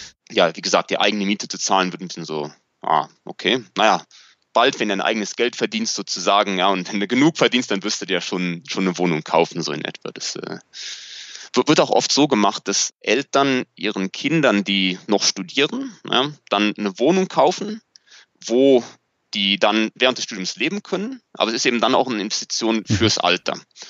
Und das wird hier deutlich weniger, glaube ich, so als, als Klumpenrisiko und alles gesehen, sondern eine ganz einfache Sache, die man macht. Also das ist auf jeden Fall ganz normal. Mhm. Und ich habe mir auch eine, eine, eigene Wohnung gekauft, irgendwann, weil ich gedacht habe, dass ja, irgendwo, vielleicht, vielleicht, wurde ich davon beeinflusst. Ich habe lange zur Miete gelebt und es war total okay, aber als ich dann ja. gemerkt habe, jeder um mich rum kauft sich eine Wohnung, denkt man sich irgendwann auch, vielleicht bin ich der Dumme. Ne? Also das, ja. äh, aber wenn, wenn ich mal auf die Konsumentenkredite zu sprechen komme, das ist, ist jetzt natürlich eine rein subjektive äh, Beurteilung von mir, aber die, als ich 2007 hier ankam, es war ich glaube, es ist immer noch äh, sehr leicht, einen Kredit zu bekommen via SMS. Ja, mhm. Es wird sogar beworben, hier SMS-Geld sozusagen, ja, schick uns eine SMS und in den Blitzschnelle äh, hast du so und so viel Geld. Und dann steht natürlich im Kleinstdruck darunter, was die Zinsen, die Gesamtkosten für so einen Kredit eben sind. Mhm. Ja. Das kann halt hier relativ öffentlich beworben werden und auch, naja, relativ aggressiv beworben werden, wie ich finde. Obwohl das seit 2007, seit ich mich daran erinnern kann, auch eine Einschränkung gegeben hat von Regulationsseite. Das ist inzwischen nicht mehr so aggressiv, wie es mal war. Mhm. Und es gibt jetzt eine, eine, maximale Kreditkostenrate, die man da anbringen kann. Aber trotzdem, es ist nach wie vor erstaunlich einfach. Und beim, beim Leasing für Autos ist es genauso. Also ich kenne keinen, der sich ein Auto einfach so kauft. Das ist quasi immer finanziert oder geleast. Ja. Und das hat mich damals schon überrascht, als ich, als ich eben ankam. Ich hatte gedacht, naja, Estland, was war das Durchschnittseinkommen, als ich kam, war vielleicht 700, 800 Euro im Monat. Mhm. Aber auf den Straßen in Italien hat man die dicksten Autos gesehen, überall SUVs und Mercedes und ein auch gefragt, wie, wie funktioniert das, ne? Mhm. Wie, wie soll das überhaupt möglich sein? Aber dann irgendwann merkt man, das ist alles auf Pump. Ja, und gerade deshalb wurde eben auch erst dann von dieser Finanzkrise der 2008, 2009 sehr heftig getroffen. Mhm. Also dann waren, wenn vorher da irgendwo 8, 10 Prozent Wachstum waren, dann waren danach auch genau solche negativen Raten eben zu sehen und sehr viele Privatinsolvenzen und so weiter. Das ist eben dann eine logische Folge daraus. Ne? Hat sich das denn gebessert seitdem? Ich glaube schon. Wiederum ist nur meine rein äh, ja, subjektive Betrachtung die Tatsache, dass ich älter geworden bin und damit vielleicht auch, ja, damit auch meine Freunde älter werden und irgendwie die Sachen, auf die ich Acht gebe, irgendwie sich ändern. Aber das, ich wage jetzt mal die Theorie, dass es vielleicht auch ein bisschen damit zu tun hat, dass eben unter der Sowjetherrschaft lange Zeit viele Sachen einfach nicht verfügbar waren. Also wir haben vorhin erzählt, wow, als in den 90ern dann Bananen in die Supermärkte kamen, das war fantastisch. Ja. Das klingt jetzt lustig, aber wenn man sich überlegt, wenn du zunächst quasi kaum Auswahl hast und auf einmal kannst du alles kaufen sozusagen mhm. und auch noch Kredite ganz leicht bekommen. Vielleicht, naja, wurde es dann stellenweise nicht so gerade durchdacht, was ich mit dem Kredit mache, sondern ich mache es einfach mal, weil ich die Möglichkeit mhm. dazu habe. Und ist ja in Zeiten von, von schnellem Wirtschaftswachstum und hoher Inflation ist auch irgendwie weniger schlimm, weil die Inflation steigt so schnell, dass dir der Kredit nach ein paar Jahren schon total billig vorkommt. Aber es rächt sich in der Krise eben doppelt dann. Mhm. Das, ich glaube, nach der letzten Krise ja, haben da viele den, den Kater gehabt und gemerkt, okay, puh, lernen wir mal da draus. Und mittlerweile wirkt es deutlich rationaler. Aber das mhm. ist, wie gesagt, äh, meine Einschätzung. Ja, ich finde das interessant. Als ich in Riga war, da war die Quote der Porsche Cayenne sehr, sehr hoch. Ich glaube, ich habe nie so viele Porsche Cayenne in einer Stadt gesehen wie da. Und ja, ja, ja das ist ganz extrem gewesen. In Tallinn jetzt nicht so, aber Riga war da schon extrem. Mhm. Und äh, gerade so das Thema Konsum- und Autokredite, das spielt ja auch bei diesen Plattformen. Mintos ist ja aus Riga, äh, spielt ja, ja auch eine große mhm. Rolle. Ähm, und von daher Ich kann das voll nachvollziehen, was du da erzählst. Und ich habe äh, in der P2P-Gruppe von dem Lars Robbel hat auch irgendeiner mal ein Foto gepostet. Ich weiß nicht, ob das Tschechien war, Bulgarien oder Rumänien, dass man da Kredite praktisch äh, an, am Straßenrand aus, aus äh, so einem ähm, ja, digitalen Rechner rausziehen konntest, mehr oder weniger. Und deswegen war ich da so ein bisschen verwundert, dass das Thema Kredite im ja, ich würde nicht sagen im, im Ostblock, aber generell da mhm. komplett anders gesehen wird. Und ich habe da auch häufig Diskussionen, weil äh, das wird ja hier in Deutschland dann auch als unethisch häufig gesehen, mhm. dass man da ähm, Kredite finanziert. Aber auch im Baltikum ist es ja ein komplett anderes Verhältnis zum Thema Schulden und Kredite. Es scheint, ja. ja. vielleicht deshalb auch, erklärt vielleicht so ein bisschen die, ich sag mal, das hohe Aufkommen an P2P Plattformen, ja, weil es mhm, eben ja. genügend Kunden auf der anderen Seite gibt, die so einen Kredit wirklich wollen. Ja, und dann, klar, dann kann man da die Plattform einfacher aufbauen. Ne? Ja. ja. aber das Interessante ist wirklich, wenn wenn es den Leuten schlecht geht und die die Kredite nicht mehr bezahlen können, dann würden die äh, Kredite bei äh, uns als Anleger natürlich dann reihenweise ausfallen und dann ist nichts mehr mit der tollen Rendite. Ja. Ja, und äh, da stellt sich dann auch die Frage, wie viele P2P-Plattformen dann pleite gehen, weil davon gibt es ja mittlerweile so viele und äh, teilweise auch sehr kleine und die, die, würden das dann nicht überstehen. Genau das ist meine Befürchtung. Und ja. ähm, wenn ich anfangs noch, ich sag mal, viel diese diversifiziert habe zwischen verschiedenen Plattformen, dann habe ich mich jetzt wirklich auf Estate Guru festgelegt, wo ich sehe, dass das funktioniert. Also ich mhm. will jetzt keine Werbung für die machen. Ich habe da nee, auch nee, ich weiß, was du meinst. Erzähle, ja. ja, aber das Vertrauen ist einfach da und ich hatte eben einmal den, den Fall, den du eben schon beschrieben hast, dass ein ja. Kreditausfall eben anstand. Ja. Mhm. Und die haben das dann innerhalb von, von einem Monat oder zwei aber sehr gut gelöst. Es wurde auch immer schön dokumentiert auf der Webseite. Mhm. Es gab immer so quasi ein Newsfeed, wo man sehen konnte, aha, wir sind jetzt gerade in der Phase, die haben auch, glaube ich, per E-Mail dann kommuniziert und das ich hatte das Gefühl, die haben das unter Kontrolle und ich fühle mich informiert. Das ist immer sehr wichtig. Ne? Also das ja. war, ich glaube, da hatte ich dann 300 Euro in dem einen Kredit ungefähr war's. Ja? Mhm. Und immer so, okay, wird jetzt schon wehtun, wenn ich die verliere. Und da mir aber ständig erzählt wurde, wie weit die jetzt gerade sind ja, und in welchem, in welcher Etappe genau von diesem Prozess und das dokumentiert wurde und am Ende das Geld auch wiederkam, plus eine äh, sehr ansehnliche Strafzahlung für diese äh, zu spät Zurückzahlung mhm. und alles. Ja, das hat mir eben das Vertrauen gegeben, dass auch in schwierigen Situationen die das Ganze eben unter Kontrolle haben. Ja. Heißt jetzt nicht, dass es in der Zukunft immer so sein wird, aber das ist eben was, was ich bei bei anderen Plattformen vermisst habe. Also gerade bei, bei Investly, ich weiß nicht, wie bekannt das in Deutschland ist, aber da ist eben gerade diese Kommunikation in schwierigen Zeiten mit schwierigen Krediten quasi nicht existent oder, oder nur sehr schlecht in meinen Augen. Ja. Und mhm. dann, wenn alles gut läuft, ist es einfach zu vertrauen. Aber sobald es einmal schlecht läuft, dann fängt man sofort an zu zweifeln. Ne? Mhm. Und wenn man noch nicht mal richtig erklärt bekommt, wie das gelöst wird und wann es gelöst wird, dann naja, dann denkt man sich irgendwann, okay, das riskiere ich nicht mehr weiter. Ja, aber ich finde es äh, enorm wichtig, dass, ähm, dass man sich eben auch kritisch dem Thema nähert und dass man eben nicht sagt, äh, P2P-Kredite sind ein und alles und da gibt es ja gar keine Risiken, das ist ja mhm. kompletter Humbug und nee. ähm, ich meine, bei mir sind die Estate Guru-Erfahrungen jetzt leider Gottes anders, aber das kann ja im halben Jahr schon wieder komplett anders aussehen, wenn, mhm. wenn die Sicherheiten dann verkauft wurden. Bei Bondora habe ich jetzt leicht andere Erfahrungen gemacht, aber ich lege da auch noch nicht so lange an wie du. Und von daher bin ich mal gespannt, wie sich das entwickelt. Und letztendlich habe ich da jetzt auch nicht so die hohen Summen mhm. drin mhm, liegen, ja. weil ich ja immer von vornherein sage, maximal fünf bis zehn Prozent meines Portfolios dürfen in P2P-Krediten äh, sein. Und daran halte ich mich auch. Ja, klingt sehr gesund. Ja, ja aber so musst du ja auch daran mhm. gehen. Und ähm, weil ansonsten ist das Risiko im Portfolio einfach zu hoch. Und äh, bei mir ist es ja bei den Aktien auch so. Ich, ich zock ganz gerne mal und probiere ein paar Werte aus. In, Im letzten Jahr ist das schiefgegangen. Da bin ich aber mit dem vollen Bewusstsein rangegangen, dass es auch schiefgehen kann, genau wie bei den P2P-Krediten auch. Und dem muss man sich halt bewusst sein. Ja. Es gibt keine Rendite ohne Risiko. Das, das muss man sich tatsächlich immer, immer vor Augen halten, ja. Ja. Wie liegst du denn sonst an neben den P2P-Krediten und deiner Immobilie? Also meine Immobilie betrachte ich tatsächlich nicht als, als Anlageobjekt mehr. Das ist äh, tatsächlich was, was ich einfach habe, weil es in Estland nun mal jeder hat. Obwohl ich natürlich ja. mir bewusst bin, dass es tatsächlich ein, eigentlich ein, der größte Wert ist, die größte Einzelposition ist, die ich habe. Ja. Mhm.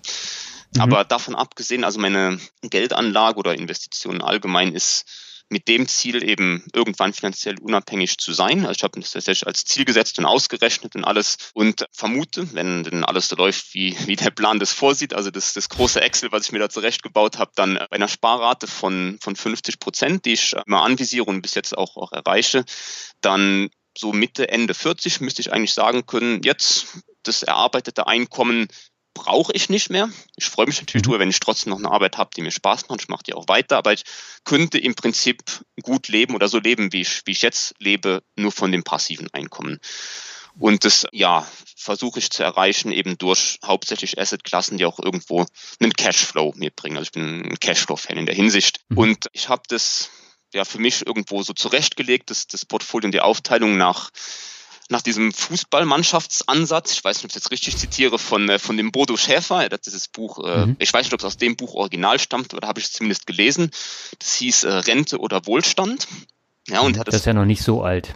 Ah, ja, weiß ich nicht genau. Es ist, ich glaube, von 2014 ist das. Mhm, ja, ich habe es kürzlich gelesen und, und, dann gesagt, ah, das, so kann man das Portfolio gut beschreiben. Ja. Und mhm. der jedenfalls, der geht so vor. Der sagt, es gibt in dem eigenen Portfolio muss man sich Gedanken machen über wie viel Rendite will man haben von den Assets, die man investiert und wie, wie risikoavers oder risikoaffin ist man eben. Und am besten diversifiziert man das Portfolio über diese verschiedenen Risikoklassen auch. Und dann habe ich gesagt, okay, folgen wir das mal so ein bisschen.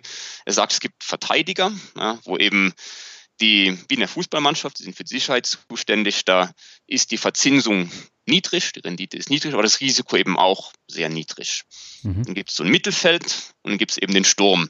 Mittelfeld dementsprechend klassisch sind ETFs, würde ich sagen, ja.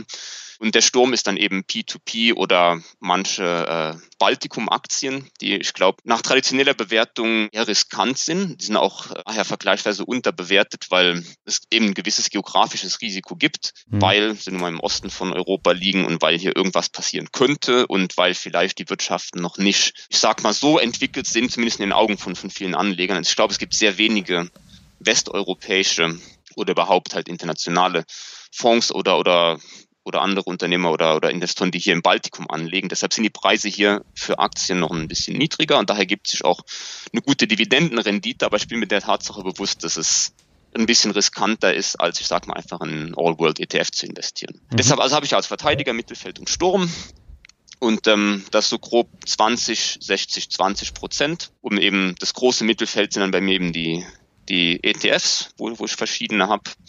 Ausschüttende dann, oder? Äh, ausschüttende, genau. Mhm. Genau, also alles, alles mit, mit Dividendenfokus oder zumindest, zumindest ausschüttende. Da habe ich, äh, habe ich fünf Stück insgesamt. Also vier davon sind tatsächlich mit, mit Dividendenfokus und einer ist ein, ist ein All-World von, von Vanguard, der aber auch eine ungefähr zweiprozentige Ausschüttungsquote hat, was ne, auch ganz okay ist. Mhm. Und die anderen immer so um die vier Prozent rum versuche ich dann zu haben. Geht auch ganz gut mit der vier Prozent Regel so passt das ganz gut zusammen, die man sich ja so fürs Alter mal zurechtlegen kann. Das, ja, also nach dem Prinzip zumindest mache ich das. Also bei den Verteidigern habe ich dann ich im Prinzip Cash oder, oder eben Festgeld, das mit 1, noch was Prozent verzinst wird, habe ich dann für jeden Monat 1000 Euro quasi angelegt, die dann ein Jahr laufen mhm. und mir für dieses ein Jahr den Zins bringen, dann automatisch verlängert werden. Weil wenn ich jetzt sagen würde, ich, ich brauche das Geld, dann kann ich das im Prinzip jedem Monat sagen, ich stoppe es jetzt und habe dann für ein Jahr quasi 1000 Euro Einkommen, wenn man so will. Also das habe ich auf der hohen Kante liegen, wird aber auch dadurch verzinst, mhm. so gestaffelt. Das ist irgendwie ein, ein ganz netter Ansatz, finde ich. Ja. Und dann habe ich auch noch, leider Gottes, ja, äh, relativ äh, viel Geld in, in Lebensversicherungen, die ich äh, im jugendlichen Leichtsinn abgeschlossen habe. Okay. So, als ich bei der, bei der Orientierungsveranstaltung an der Uni im ersten Semester aus dem Hörsaal kam, da standen da die MLP-Vertreter äh, und haben einem was angetreten und ich war dumm genug Ja zu sagen, so in etwa. Das war tatsächlich, ich war finanziell absolut überhaupt nicht gebildet, aber es klang total schlau, was der alles erzählt hat und hat einem gut Angst gemacht mit, die Rente wird niemals reichen und du brauchst das, habe ich die Das ist aber auch so. Das, äh, ja, die Rente wird tatsächlich nicht reichen, aber ja. ob das jetzt das beste Produkt für mich war, das wage ich zu bezweifeln. Ja. Aber ich habe die tatsächlich auch noch nicht gekündigt, oder zumindest nicht alle, weil manche davon jetzt auch noch gerade halbwegs Sinn ergeben. Und wo ich mir auch denke, naja, eine Lebensversicherung an sich ist vielleicht auch gar nichts Schlechtes, weil ich jetzt auch eine, eine kleine Familie habe und dann denkt man auch so ein bisschen anders. Vielleicht schon das, ein ETF ist keine Lebensversicherung in dem Sinne. Ne? Also ja. da, von daher halte ich die schon noch, aber auf keinen Fall eine Dynamikerhöhung annehmen oder solche Sachen, das, das lasse ich schon bleiben. Mhm. Jetzt habe ich da nochmal eine Frage und zwar, du hast das Thema ja. Tagesgeld und Festgeld angesprochen. Legst du das in Deutschland an oder in Estland bei der Bank? Nee, das ist tatsächlich eine estnische Bank, die nennt sich Inbank. Mhm. Und äh, wenn mich nicht alles täuscht, kann man die auch über dieses, wie heißt es noch gleich? Äh, Savedo, Weltsparen, Zinspilot. Ja, hm. Ich glaube, die eine oder andere davon hat auch Innenbank sozusagen im Portfolio, ja. Hm. Aber mit einem niedrigeren Zinssatz, als wenn man direkt bei der Innenbank äh, anlegt, klar. Aber die ist eine estnische Bank, hat eine Banklizenz, denen ihr Hauptgeschäftsmodell scheint mir zu sein, die relativ günstigen Einlagen anzunehmen und die mit ein bis zwei Prozent zu verzinsen, je nach Laufzeit, mhm. aber eben gute Kredite zu vergeben. Also sie haben einen Hintergrund von Finanzierung von Konsumentenkrediten, Autokrediten und jetzt auch ein weit größeres Portfolio und die profitieren eben davon, dass sie eine Bank sind. Das heißt also, die Einlagen sind ja gesichert. Ja, es ist Estland ist ja im, Euro-Raum und mhm. dadurch sind Einlagen bis 100.000 Euro auch gesichert, sozusagen versichert, wenn man so will. Ja. Mhm. Und dadurch können die halt eben auch niedrige Zinsen anbieten. Ja. Trotzdem, ich glaube, im europaweiten Vergleich ist 1,35 Prozent haben die gerade, glaube ich, für ein Jahr. Mhm. Ist, kann sich sehen lassen sozusagen, auch wenn es absolut gesehen nicht viel ist, dann ist es für mich immer noch besser, das, das Geld einfach nur im Konto liegen zu haben. Mhm. Ja, meine Frage kommt daher, weil es ja Probleme gab mit einer estnischen Bank, die über, ich glaube, Zinspilot dann äh, Festgeld angeboten hat und die ist pleite gegangen. Das war die Verso, Versobank, ich meine Versobank. Mhm. Und äh, das gleiche Problem gab es in Lettland nämlich auch. Da gab es ja. auch eine Bank, die pleite gegangen ist. Genau, ich sehe gerade, in Estland war es die Versobank und in Lettland war es die ABLV. Und beide hatten Probleme mit Geldwäschevorwürfen. Und da waren ähm, nämlich die, die äh, Zinsplattformen dann auch in den Medien natürlich ist die Einlagensicherung da, aber wenn, mhm. wenn da mehrere Banken pleite gehen würden auf einmal, ja. dann stellt sich halt die Frage, wie, äh, wie äh, wertvoll ist dann äh, diese Einlagensicherung? Ja, das ist das, genau, diese Einlagensicherung ist natürlich was, was zunächst mal gut klingt. Man denkt, aha, ja. okay, das äh, ne, ist auf höchster Ebene abgesichert. Mein Geld, auch wenn auch ohne Zinsen, werde ich zurückbekommen. Aber wenn zu viele auf einmal ausfallen, ist auch das problematisch, kann ich mir vorstellen. Mhm. Also keine Garantie in der Hinsicht, ja, aber eben deutlich sicherer als, als gar nichts zu haben. Ich, ich weiß gar nicht, wie diese Fälle dann abgewickelt wurden. Weißt du das? Wie die, haben die, die Anleger dann das Geld auch bekommen und hat es dann gedauert? Das, das weiß ähm, ich gar nicht. Das kann ich dir auch nicht sagen, aber äh, die Versobank zum Beispiel, die gab es seit 1999. Das war also kein, keine Bank, die es erst seit ein paar Jahren gab, sondern die gab es mhm. schon länger. Und die hat eben auch 1,35 Prozent Zinsen angeboten. Mhm. Aber ich äh, bin der Meinung, dass die alle ihr Geld bekommen. Also der Fall, der war jetzt am 8. Februar 2018 und ich denke schon, dass da alle Anleger das Geld bekommen haben. Mhm, gut, ähm, bringst du mich gerade ein bisschen ins Nachdenken, aber ähm, zumindest bei der Innenbank bin ich mir da relativ sicher, weil die Büro äh, in der Nachbarschaft haben und auch eine gute Freundin bei mir von denen arbeitet. Also das äh, wirkt alles doch sehr, sehr authentisch und seriös da. Ja, ist natürlich eine Garantie, aber. Ja, in Estland gibt es ja nicht so viele Banken. Ich glaube vier ja. oder fünf, ne? Und die Versobank war halt eine der kleineren. Und mhm. ja, gut, ich meine, das sind so Sachverhalte. Äh, es liegen momentan, ich glaube, zwei Billionen Euro da in, äh, im, im, Tagesgeld in Europa, auch über diese Plattformen, ob das um Weltspanne ist, Savedo, Zinspilot. Ja. Und äh, das sind halt Risiken, die passieren können. Und denen muss man sich halt bewusst sein. Nur mit dem Unterschied jetzt im Vergleich zu den P2P-Krediten, das vermeintlich sichere Tages- oder Festgeld bringt nur ein Prozent oder 1,2, 1,3 Prozent, während ich bei den P2P-Krediten halt ein hohes Risiko habe, aber das auch entsprechend verzinst wird. Richtig. Und da, da muss man sich selbst überlegen, wie, ja. naja, wie bereit bin ich, dieses Risiko auf mich zu nehmen. Ja. Mhm. Ja, genau, das ist der Punkt. Ja, deswegen finde ich das wichtig, dass man das auch nochmal anspricht, weil diese Bankpleiten, äh, die sind bei mir schon ein bisschen im Hinterkopf mhm. hängen geblieben, auch wenn ich jetzt selber kein Tagesgeld dabei äh, so, so eine Plattform angelegt habe. Ja, ich, ich denke, man muss sich im Großen und Ganzen wohlfühlen mit dem, wie man anlegt und, und, und wo man anlegt und welchen Serviceanbieter man benutzt. Also das, ich habe so, einen, so einen kleinen Hintergedanken noch immer im Kopf. Also ich benutze DeGiro ja, als Broker mhm. für, für die ETFs, die ich eben kaufe. Die haben sehr, mhm. sehr günstige Konditionen, um die zu kaufen. Ja. Und ist auch alles eine super Plattform, die haben guten Kundenservice, alles super. Der einzige so kleine äh, Haken an der Sache ist, dass die eben Wertpapierleihe erlauben und betreiben. Ja. Und mhm. was eben klar in ihrem Geschäftsmodell drin ist, dadurch können sie die günstigen Konditionen anbieten, weil sie auf der anderen Seite es bestimmten, ich sag mal vielleicht risikoaffineren Kunden erlauben, da solche Leerverkäufe durchzuführen. Die sagen, das ist alles abgesichert und wir machen immer ein Audit, bevor wir sowas erlauben und so weiter. Ja, aber es bleibt immer irgendwo mhm. hängen. Na, es könnte ja sein, dass irgendwas vielleicht passiert mit meinen ETFs da, mit, meinen Anteilen. Ja. Und mhm. das ist eben dann so, sag ich mal, sind die Kosten dafür, das sind vielleicht nicht gerade jetzt greifbare Kosten, aber es sind Zusatzkosten zu diesen eigentlich sehr günstigen Kauf- und Verkaufskonditionen, ist aber dass, dass irgendwo ein Risiko besteht, was ich leider gar nicht quantifizieren kann, wo ich mir gerade mhm. Gedanken mache, soll ich eigentlich bei dem Broker bleiben oder soll ich nur diesen Broker benutzen? Das wahrscheinlich gibt es nicht so diese eine super perfekte Lösung, wo man mit allem zufrieden ist. Ne? Ja. So Einzelaktien hast du gar nicht, sondern du hast jetzt nur die ETFs im Portfolio doch habe ich auch habe ich auch mit angefangen, ja, weil ich mich so langsam mhm. rangetastet habe und eben vor allem Unternehmen aus dem Baltikum, die ich, die ich tatsächlich kannte, wo ich vielleicht täglich Kunde sogar war, Mhm. Ähm, da habe ich dann zunächst die Aktien gekauft und es sind tatsächlich super Dividendenwerte auch immer noch. Also die ja. Dividendenrendite ist da irgendwo mindestens fünf Prozent bei denen, die ich da immer gekauft habe. Und da die Kurse irgendwann hochgegangen sind, habe ich jetzt gerade bei, bei meinem Einstandspreis irgendwie Dividendenrendite von sieben, acht Prozent nach, nach zwei Jahren. Mhm. Das ist, ist natürlich super, ja. Ähm, habe aber irgendwann gemerkt, naja, vielleicht ist es auch nur Glück oder vielleicht liegt es auch gerade an dem an der positiven Wirtschaftsentwicklung. Und eigentlich habe ich es nicht wirklich drauf, noch nicht wirklich die Zeit, die Aktien oder die, die Unternehmen zu analysieren. Mhm. Habe irgendwann gemerkt, okay, sicherer für mich ist es wahrscheinlich dann doch eher auf die, auf die ETFs zu gehen. Mittlerweile bespare ich auch nur ETFs. Es sei denn, tatsächlich es, äh, kommt eine neue Emission, was in Estland ab und an mal passiert, wo, wo ich mir denke, okay, da habe ich darauf gewartet, dass die an die Börse gehen, zum Beispiel. Ja. Mhm. Dann, dann kaufe ich auch schon mal noch eine Einzelaktie. Okay, wie machst du das mit dem Cashflow mit den ETFs? Hast du das so getaktet, dass du jeden Monat Cashflow bekommst oder äh, ist es jetzt nur alle drei Monate?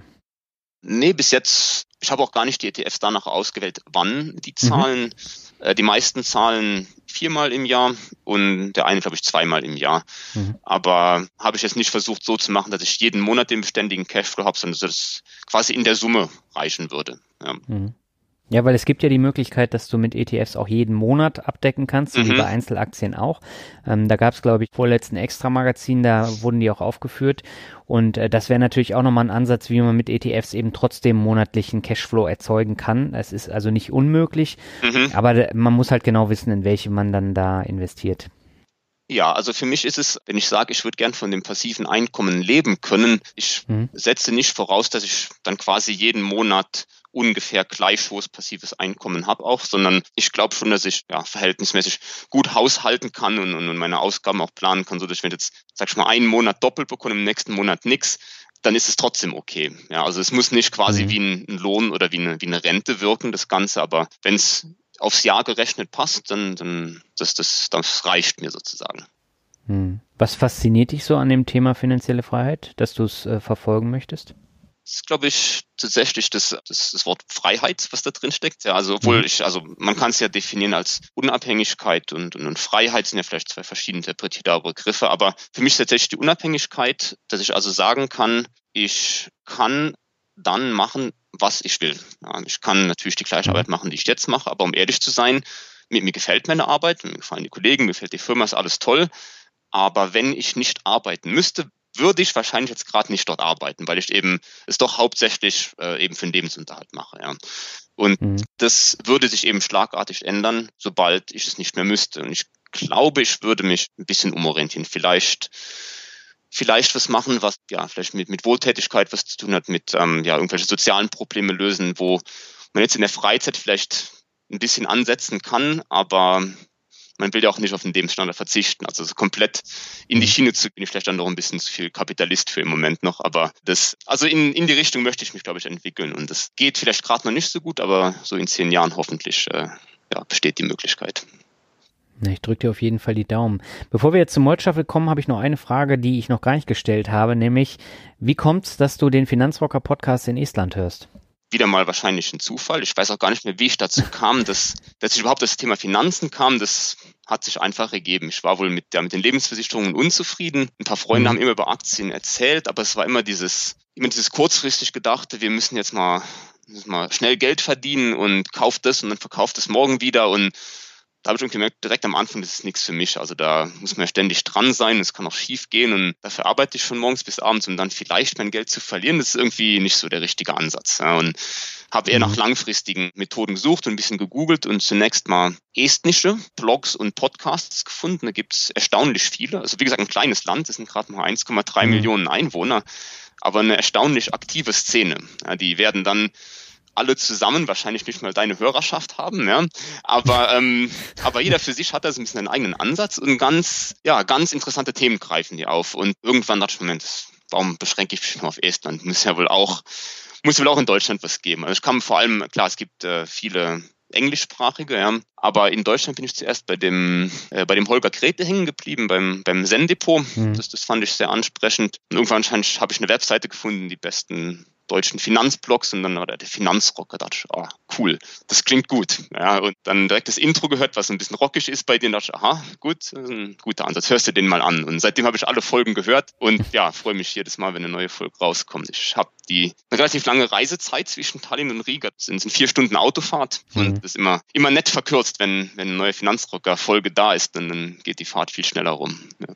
Mhm. Wie lange hörst du den Podcast jetzt schon? Ich habe, glaube ich, vor anderthalb Jahren angefangen, dann aufgeholt, alle Folgen. Ja. Und ja, seit, seitdem freue ich mich jedes, jede Woche oder jede zwei Wochen. Ich weiß nicht, wie oft du veröffentlichst. Wenn, wenn dein oder, oder was alle du mit dem zwei Wochen, zwei Wochen oder was du mit dem, dem Albert ja. auch machst, mit dem Finanzvisier, das ist auch, auch toll. Also die, die habe ich mir auch alle angehört dann. Sehr schön. Ich habe mir jetzt gerade parallel nochmal hier die Länder aufgemacht, äh, wo ich überall Hörer habe. Und ich habe selbst 35 äh, Downloads in den letzten zwei Wochen in Neuseeland gehabt. in Russland sogar 69, mhm. in den USA sind es fast 400 Downloads, Südafrika, was habe ich hier noch, Sambia, Brasilien, Argentinien, Chile, überall habe ich Hörer. Das ist äh, super spannend und äh, ich finde es eben auch interessant. Deswegen wollte ich auch unbedingt mit dir das Interview machen. Einfach mal, um die Länder dann auch ein bisschen näher kennenzulernen. Mhm. Gerade Estland ist ein super spannendes Land, auch wenn es so klein ist. Aber das Problem ist tatsächlich, dass viele Leute in Deutschland erstens Vorteile haben, ja. weil das ist ja Ostblock, ne? Das ist es ja eben nicht. Ich denk mal, da tut es gut, wenn man da mal so ein bisschen Werbung auch dafür macht. Ja, und bin ich dir auch sehr dankbar für. Also ich persönlich habe auch so ein bisschen diesen Missionierungsdrang, so ein bisschen, wie soll ich es nennen, ja, dass eben so diese Vorurteile so ein bisschen, so ein bisschen zu beseitigen, den Leuten zu erklären, wie es tatsächlich ist. Und ja. ich freue mich immer, wenn jemand mich besuchen kommt. Ich kann alles zeigen und sagen, wow, so sieht es hier aus. Die haben sich wahrscheinlich straßenblöckenweise nur die, wie nennt man sie, die Plattenbauten vorgestellt, ne? Und, mhm. und irgendwelche verkrauten, alten, kaputten Straßen und überall die, die Schlag Schlaglöcher, aber tatsächlich ist es eine hochmoderne Gesellschaft, die, wie ich finde, deutlich moderner ist als die deutsche inzwischen. Ne? Also die äh, hat es in ja. dem Sinne von, wie verstehen wir Gesellschaft und Staat und alles äh, ganz, ganz weiter gedacht und dann ist da irgendwie nicht, nicht so festgefahren. Ne? Es wird immer wieder was Neues ausgedacht und das, das hat mich auch gleich begeistert am Anfang. Das ist, war irgendwie so eine, so eine Dynamik auch, als ich ankam. So viel war in Bewegung, so viel wurde gebaut. Und Deutschland mhm. hat immer so ein bisschen fast schon fertig und langweilig gewirkt. Ne? Also es, ja, als, also wenn man lange Zeit in Deutschland gewohnt hat und auf einmal zieht man woanders hin, dann ja, denkt man über die Heimat plötzlich ganz anders. Ne? Das äh, mhm. ist eine, eine gute Erfahrung, die ich tatsächlich jedem empfehle, auch mal eine Zeit lang im Ausland zu, zu leben. Dann ähm, lernt man Sachen schätzen oder auch vielleicht nicht schätzen, wie sie daheim sind. Das, äh, das ist ganz spannend. Ja. Hm. Ja, auch gerade sich dann eben mit den Leuten auszutauschen. Aber das ist jetzt ein guter Punkt, um zum Word Shuffle äh, überzugehen. Ich brauche dir das ja nicht mehr erläutern. Ja. Das kennst du ja. Ich würde nämlich genau da anschließen und äh, der erste Begriff ist nämlich Deutschland. Deutschland. Es ist nach wie vor, was ich Heimat nenne. Ja. Mhm. Äh, komme auch immer sehr gerne in die besagte Heimat. Es ist ein kleines Dorf, da ist es sehr ruhig. Vor allem an Weihnachten, da gibt es gar keine Frage, wo verbringen wir Weihnachten? Das ist immer daheim, bei, bei, bei mir daheim mhm. dann, ja. Und ist aber, es, es wirkt so ein bisschen, bitte deutsche Hörer, das ist nicht irgendwie negativ auffassen, aber es wirkt so ein bisschen, bisschen verkalkt und ein bisschen, bisschen schwer alles, ja, ein bisschen langsam. Und ja. ähm, ist, ist auch irgendwo logisch, das Land ist riesig, 80 Millionen Einwohner gegenüber 1,3, der Vergleich hinkt so ein bisschen, ist mir schon klar, ja dass man nicht alles so schnell reformieren kann. Aber es, ja, es, es wirkt einfach nicht mehr so dynamisch auf mich und ist klar nach wie vor ähm, da, wo ich herkomme wo ich immer gerne bin. Habe auch noch viele Freunde daheim, mit, mit denen ich mich zum Glück äh, oft genug treffen kann. Mhm. Was hat so ein bisschen seinen Reiz für mich verloren? Es wirkt ein bisschen gezwungen, ein bisschen voll auch, um ehrlich zu sein. Ja, also mhm. in Estland habe ich tatsächlich die die Natur äh, nochmal ganz neu entdecken gelernt, weil es Landstriche gibt, wo du weit und breit keiner Menschenseele begegnest. Du siehst einfach immer nur, du hörst nichts außer Vögeln mhm. und vielleicht mal ein Elch irgendwo im, im Wald. Ja. Und das, bald ich immer in, in Frankfurt lande auf dem Flughafen, direkt tausende von Menschen um einen rum, du fährst auf die Autobahn überall ist es schnell, überall ist viel und sind viele Menschen, viele Fahrzeuge, alles viel und das, das Gefühl bekomme ich hier nie. Auch wenn ich in, in Tallinn in der, in der Haupt- und Großstadt quasi wohne, es ist, ist direkt am Meer, es ist deutlich entspannter, das Lebenstempo und äh, das, ja, im Vergleich, leider stinkt Deutschland jetzt ein bisschen ab. Okay, dann lass uns zum nächsten Begriff kommen und das ist Rockmusik. Rockmusik, habe ich gehofft, dass du das fragst. Ähm, ja, du weißt aber, dass es in jedem Podcast kommt, außer in dem mit Gerd Kommer. Ah, da, da kam es nicht, okay. Ja, äh, da habe ich weggelassen. Rockmusik ist für mich tatsächlich, äh, ja, war schon immer sehr wichtig. Ich war früher so totaler Rock- und Metal-Fan, war mit Nietenarmband auf den Konzerten und so weiter und eben auch mit, mit Freunden immer unterwegs. Hat leider ein bisschen nachgelassen. Ich weiß nicht, ob es daran liegt, dass ich eben von besagten Freunden noch weggezogen bin und wir einfach nicht mehr gemeinsam auf diese Konzerte gehen können. Vielleicht mhm. liegt es am Alter, dass man keine Ahnung, wo dran liegt. Ja. Auf jeden Fall höre ich es nicht mehr so aktiv, würde ich sagen. Treffe mich trotzdem noch einmal im Jahr mit meinen alten Metal-Kumpels da am Lagerfeuer und wir machen die ganze Nacht nichts anderes als Bier trinken und gute alte und neue Metal-Songs hören. Aber das, mhm. ja, leider ein bisschen weniger aktiv, aber ich habe immer noch, ja, die, die, alten Platten und CDs, die mir nach wie vor alle sehr gut gefallen. Ich habe so ein bisschen dieses, dieses Phänomen, dass ich neuen Alben immer so ein bisschen, bisschen komisch finde und mich gar nicht dran gewöhnen kann, immer denke, ach, die alten waren noch die besten. Das, äh, das kriege ich überhaupt nicht raus. Ja, das sagt das, man immer, wenn man älter wird. Ja, ne, bedenklich. Ja. Ähm, auf jeden Fall, ja, immer, immer gerne. Also ja, ich muss da jetzt gerade dran denken. Ne? Ich habe vor ja, knapp über 20 Jahren angefangen, Metal zu hören und die Sachen, die ich damals als erstes gehört habe, die habe ich letztens mal wieder reingemacht und da habe ich auch gedacht, boah, so geil waren die nie wieder. Und mhm. dieses Denken hast du jetzt bei ganz vielen Sachen und das ist dann wirklich ein Zeichen, dass man älter wird. Ne? Ja, da, da springen auch irgendwie alle Nostalgie-Synapsen direkt an bei mir. Man, ja, das, genau. man verknüpft wahrscheinlich mit einer ganz tollen Zeit im Leben. Ne? Ja. Momentan hört man vielleicht auch gar nicht mehr so intensiv die Musik wie damals. Ne? Das, ähm, mhm. Ja. Ja, das hängt aber auch mit der Disruption wieder zusammen, weil du ganz anderes Hörverhalten dann auch hast. Du hast auch ein anderes Guckverhalten. Ja. Ne? Also du guckst mhm. jetzt weniger Fernsehen, du guckst jetzt eher äh, Netflix oder was weiß mhm. ich. Und das ist halt mit, mit Spotify genauso. Und äh, CDs höre ich halt relativ selten und äh, Spotify eher häufiger. Ja, stimmt. Gut, dann kommen wir zum nächsten, das Aufsichtsrat. Aufsichtsrat. Äh, interessant, dass du das aufgeschnappt hast. Das ist eine Nebentätigkeit von mir.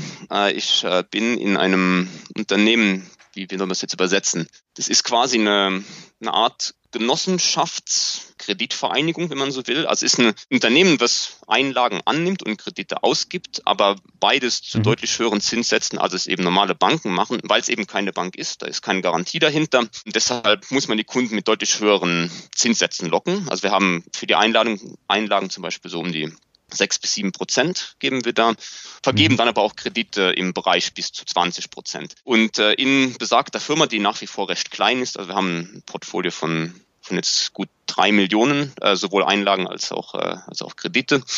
Äh, da mhm. bin ich, bin ich im Aufsichtsrat tätig. Das heißt also, ich war zunächst einfaches Mitglied. Bei der Gründung war ich äh, quasi dabei, habe öfter mal kritische Fragen gestellt äh, gegenüber den Geschäftsführern und dann hat man bemerkt, dass ich ja vielleicht so als, als Kontrollfunktion da äh, ganz, ganz gut sozusagen beisteuern könnte und wurde dann in den Aufsichtsrat mhm. gewählt und bin da eben jetzt ja zusammen mit, mit zwei anderen tätig.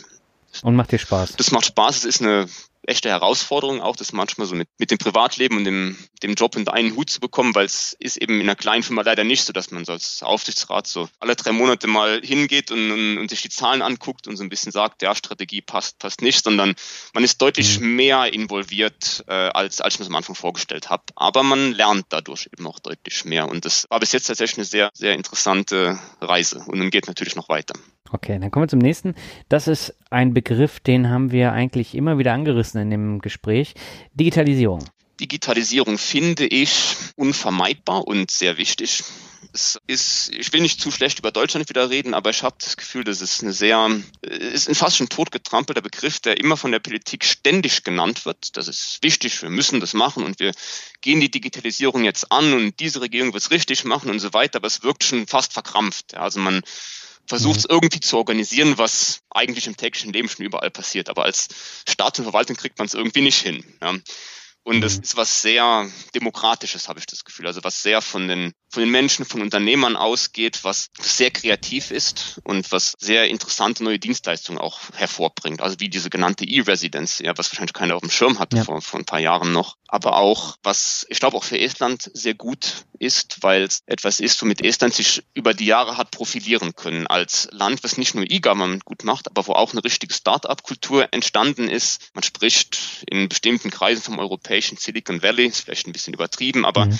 es gibt tatsächlich sehr viele Investitionen in eben Startups, die digitale Produkte entwickeln. Äh, da gibt es sehr große äh, Erfolgsgeschichten aus Estland und es ist spannend, das so von Anfang an immer zu verfolgen und zu sehen, aha, wie entwickelt sich die Firma jetzt? Was mhm. passiert? Das ist ein ganz spannendes Feld, wo wir wahrscheinlich heute noch gar nicht richtig ahnen können, wie es in fünf Jahren aussieht, was wir dann als Digitalisierung verstehen. Aber es ist ganz klar die Zukunft. Das ist keine Frage. Ob die Politik mhm. das auf die Reihe kriegt oder nicht, ist die andere Frage.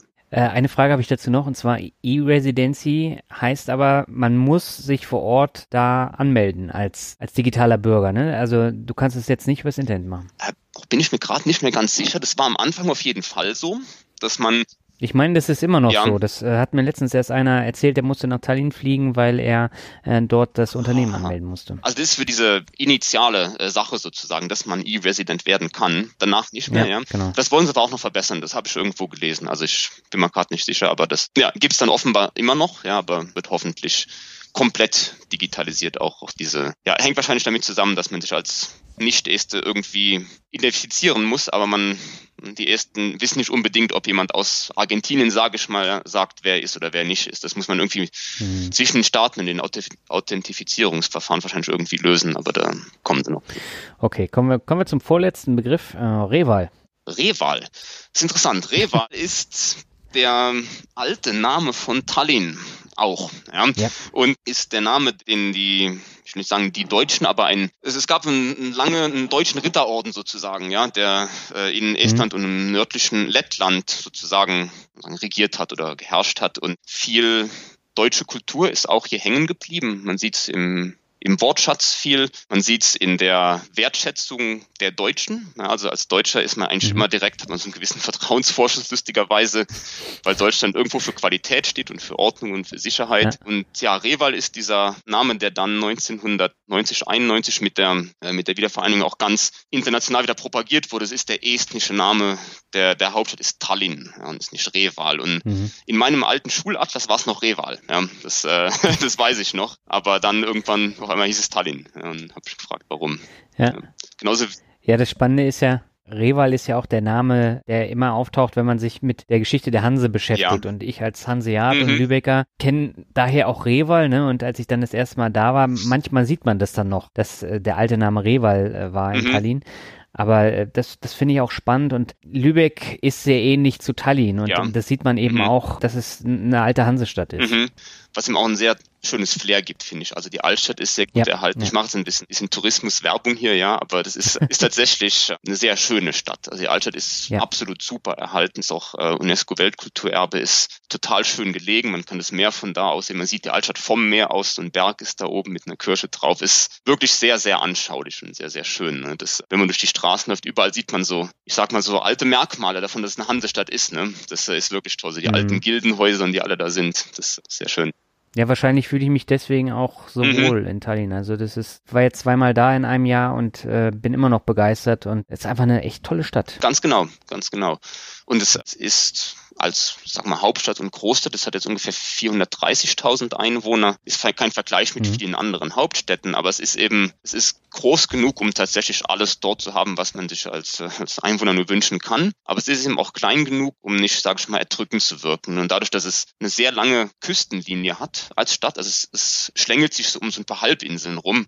Das sieht vom Meer aus mhm. äh, total super aus, aber man in der Stadt eben auch die die Luft ist eigentlich immer recht frisch, oft auch relativ kalt, weil die, die Luftfeuchtigkeit eben recht hoch ist und der, der, der Wind eben auch gut geht. Aber es ist einfach schön, es ist malerisch und wird auch nie langweilig. Es ist eine ganz tolle Stadt zum, zum Leben.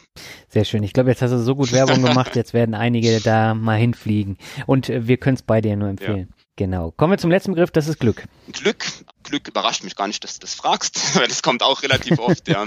ja. Habe ich mich also entsprechend ein bisschen, äh, bisschen vorbereitet, ein bisschen überlegt, zumindest wie, wie ich jetzt Glück definiere oder wie ich es verstehen würde. Ne? Also ist ja das Glück im Sinne von mhm. Luck und das Glück im Sinne von Happiness, wenn ich es in zwei, sag ich mal, englischen Begriffen ausdrücke. Und ich glaube, Glück, Glück gehabt sozusagen habe ich auf jeden Fall. Ne? Also wenn man mal, wenn es vor Augen hält, wie gut man es eigentlich hat, allein schon dadurch, wo und wann man geboren ist ne? und in welche Familie man geboren ist und so, dann kann ich auf jeden Fall sagen, ich habe ein riesen Glück gehabt, habe ein Riesenglück gehabt im Leben und viele Dinge, die mir eben passiert sind, hat einfach gut funktioniert. Also ich bin enorm dankbar dafür, dass dass es mir so geht, wie es mir geht. Ja? Mhm. Und habe äh, in, ja, in, in Gestalt von meiner jetzt sehr jungen Familie, also haben ein, ein Baby seit, seit Mitte letzten Jahres, ein ganz anderes Gefühl von Glück nochmal, was man erst dann versteht wahrscheinlich, mhm. wenn, man, wenn man eine Familie gegründet hat. Ist ein, ein ganz tolles Gefühl. Und das ja, macht unheimlich dankbar, ne? wenn, man, wenn man eigentlich merkt, dass es einem im Leben gut geht und wenn man statistisch mal aufspannt, deutlich besser als wahrscheinlich keine Ahnung, 95 Prozent des, des Rest der Weltbevölkerung, ja,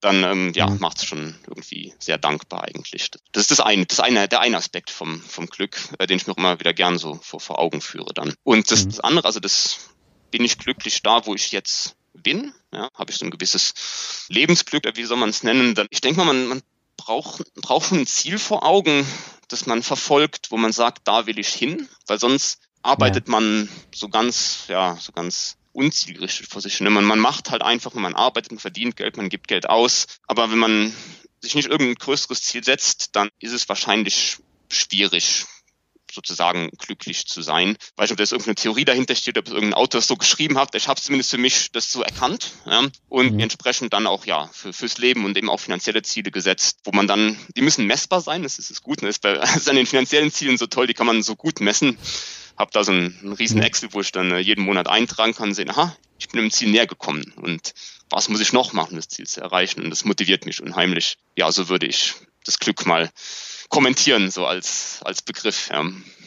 Ja, wobei Excel und Glück in einem Satz ist ja auch. ich weiß nicht, mir macht's Spaß. Also ich habe da irgendwie zehn verschiedene Sheets äh, nicht nur um mein Glück oh. zu messen, in Anführungszeichen, aber eben für alles, für dann Einkommen, Ausgaben, welche Aktien, was ist die Rendite und so weiter. Das mache ich alles in Excel tatsächlich. Ja. Das ist mein Lieblingstool. Du nutzt keine anderen Tools, wie jetzt Portfolio Nee, überhaupt nicht. Kommt vielleicht von der Arbeit bei uns, ich weiß nicht. Wir nutzen Excel natürlich für alles und wahrscheinlich für viel zu viel ja. und habe daher vielleicht auch ein bisschen überdurchschnittliche Kenntnisse erlangt, keine Ahnung, ja, aber ich ähm, habe das für mich ganz gut zurechtgebogen. Ja. Würde es aber nicht in einen Satz mit Glück nennen normalerweise. Ja, deswegen habe ich nochmal nachgefragt. Thomas, ich danke dir ja herzlich für das mittlerweile doch sehr lange Interview. Es hat mir eine Menge Spaß gemacht. Und ich glaube, wir haben auch wieder diverse Themen besprochen, die nicht so häufig in anderen Interviews dann vorkommen. Und äh, deswegen hab vielen Dank dafür. Vielen Dank dir, Daniel. Und ich hoffe, viele Hörer werden was Interessantes hier rausziehen können aus dem Interview. Das denke ich mal auf jeden Fall. Und ansonsten werden bestimmt einige Kommentare kommen und äh, vielleicht hast du ja Lust dann darauf zu antworten. Ja, gerne. So, das war die spannende Folge mit meinem Hörer Thomas. Ich hoffe, sie hat dir gefallen und du, du hast ein paar Einblicke bekommen, wie die Leute in Estland ticken und auch, dass sie ein bisschen anders ticken als wir Deutschen. Und das finde ich auch ehrlich gesagt sehr, sehr gut, weil da wird wirklich noch was äh, vorangetrieben, gerade beim Thema Digitalisierung. Und ich bin wirklich gespannt, wie es da in den nächsten Jahren weitergeht. Und wenn du jetzt vielleicht ein bisschen Lust bekommen hast, dir gerade mal Estland und Tallinn im Besonderen anzuschauen, dann kann ich es dir wirklich nur empfehlen, weil die Stadt ist einfach atemberaubend. Äh, diese Mischung aus moderne und uralter Hansestadt die ist super und äh, gerade das kreativen Viertel in der Nähe des Bahnhofs, ähm, das ist auch einmalig und ja, ich kann Tallinn nur empfehlen. Und bevor wir jetzt zum Ende kommen, habe ich noch ähm, drei Bewertungen für dich. Die erste stammt von Nikitenko94. Er schreibt sehr informativ.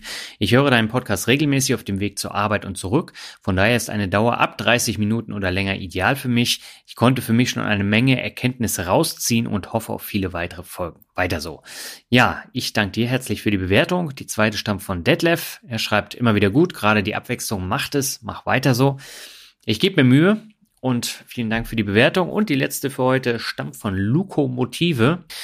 Und er schreibt, Daniel rockt die Finanzen. Daniel bringt die Interviewgäste mit vorab gut recherchierten Fragen zu einem angenehmen und unterhaltsamen Dialog zum Thema Vermögensaufbau und finanzielle Bildung.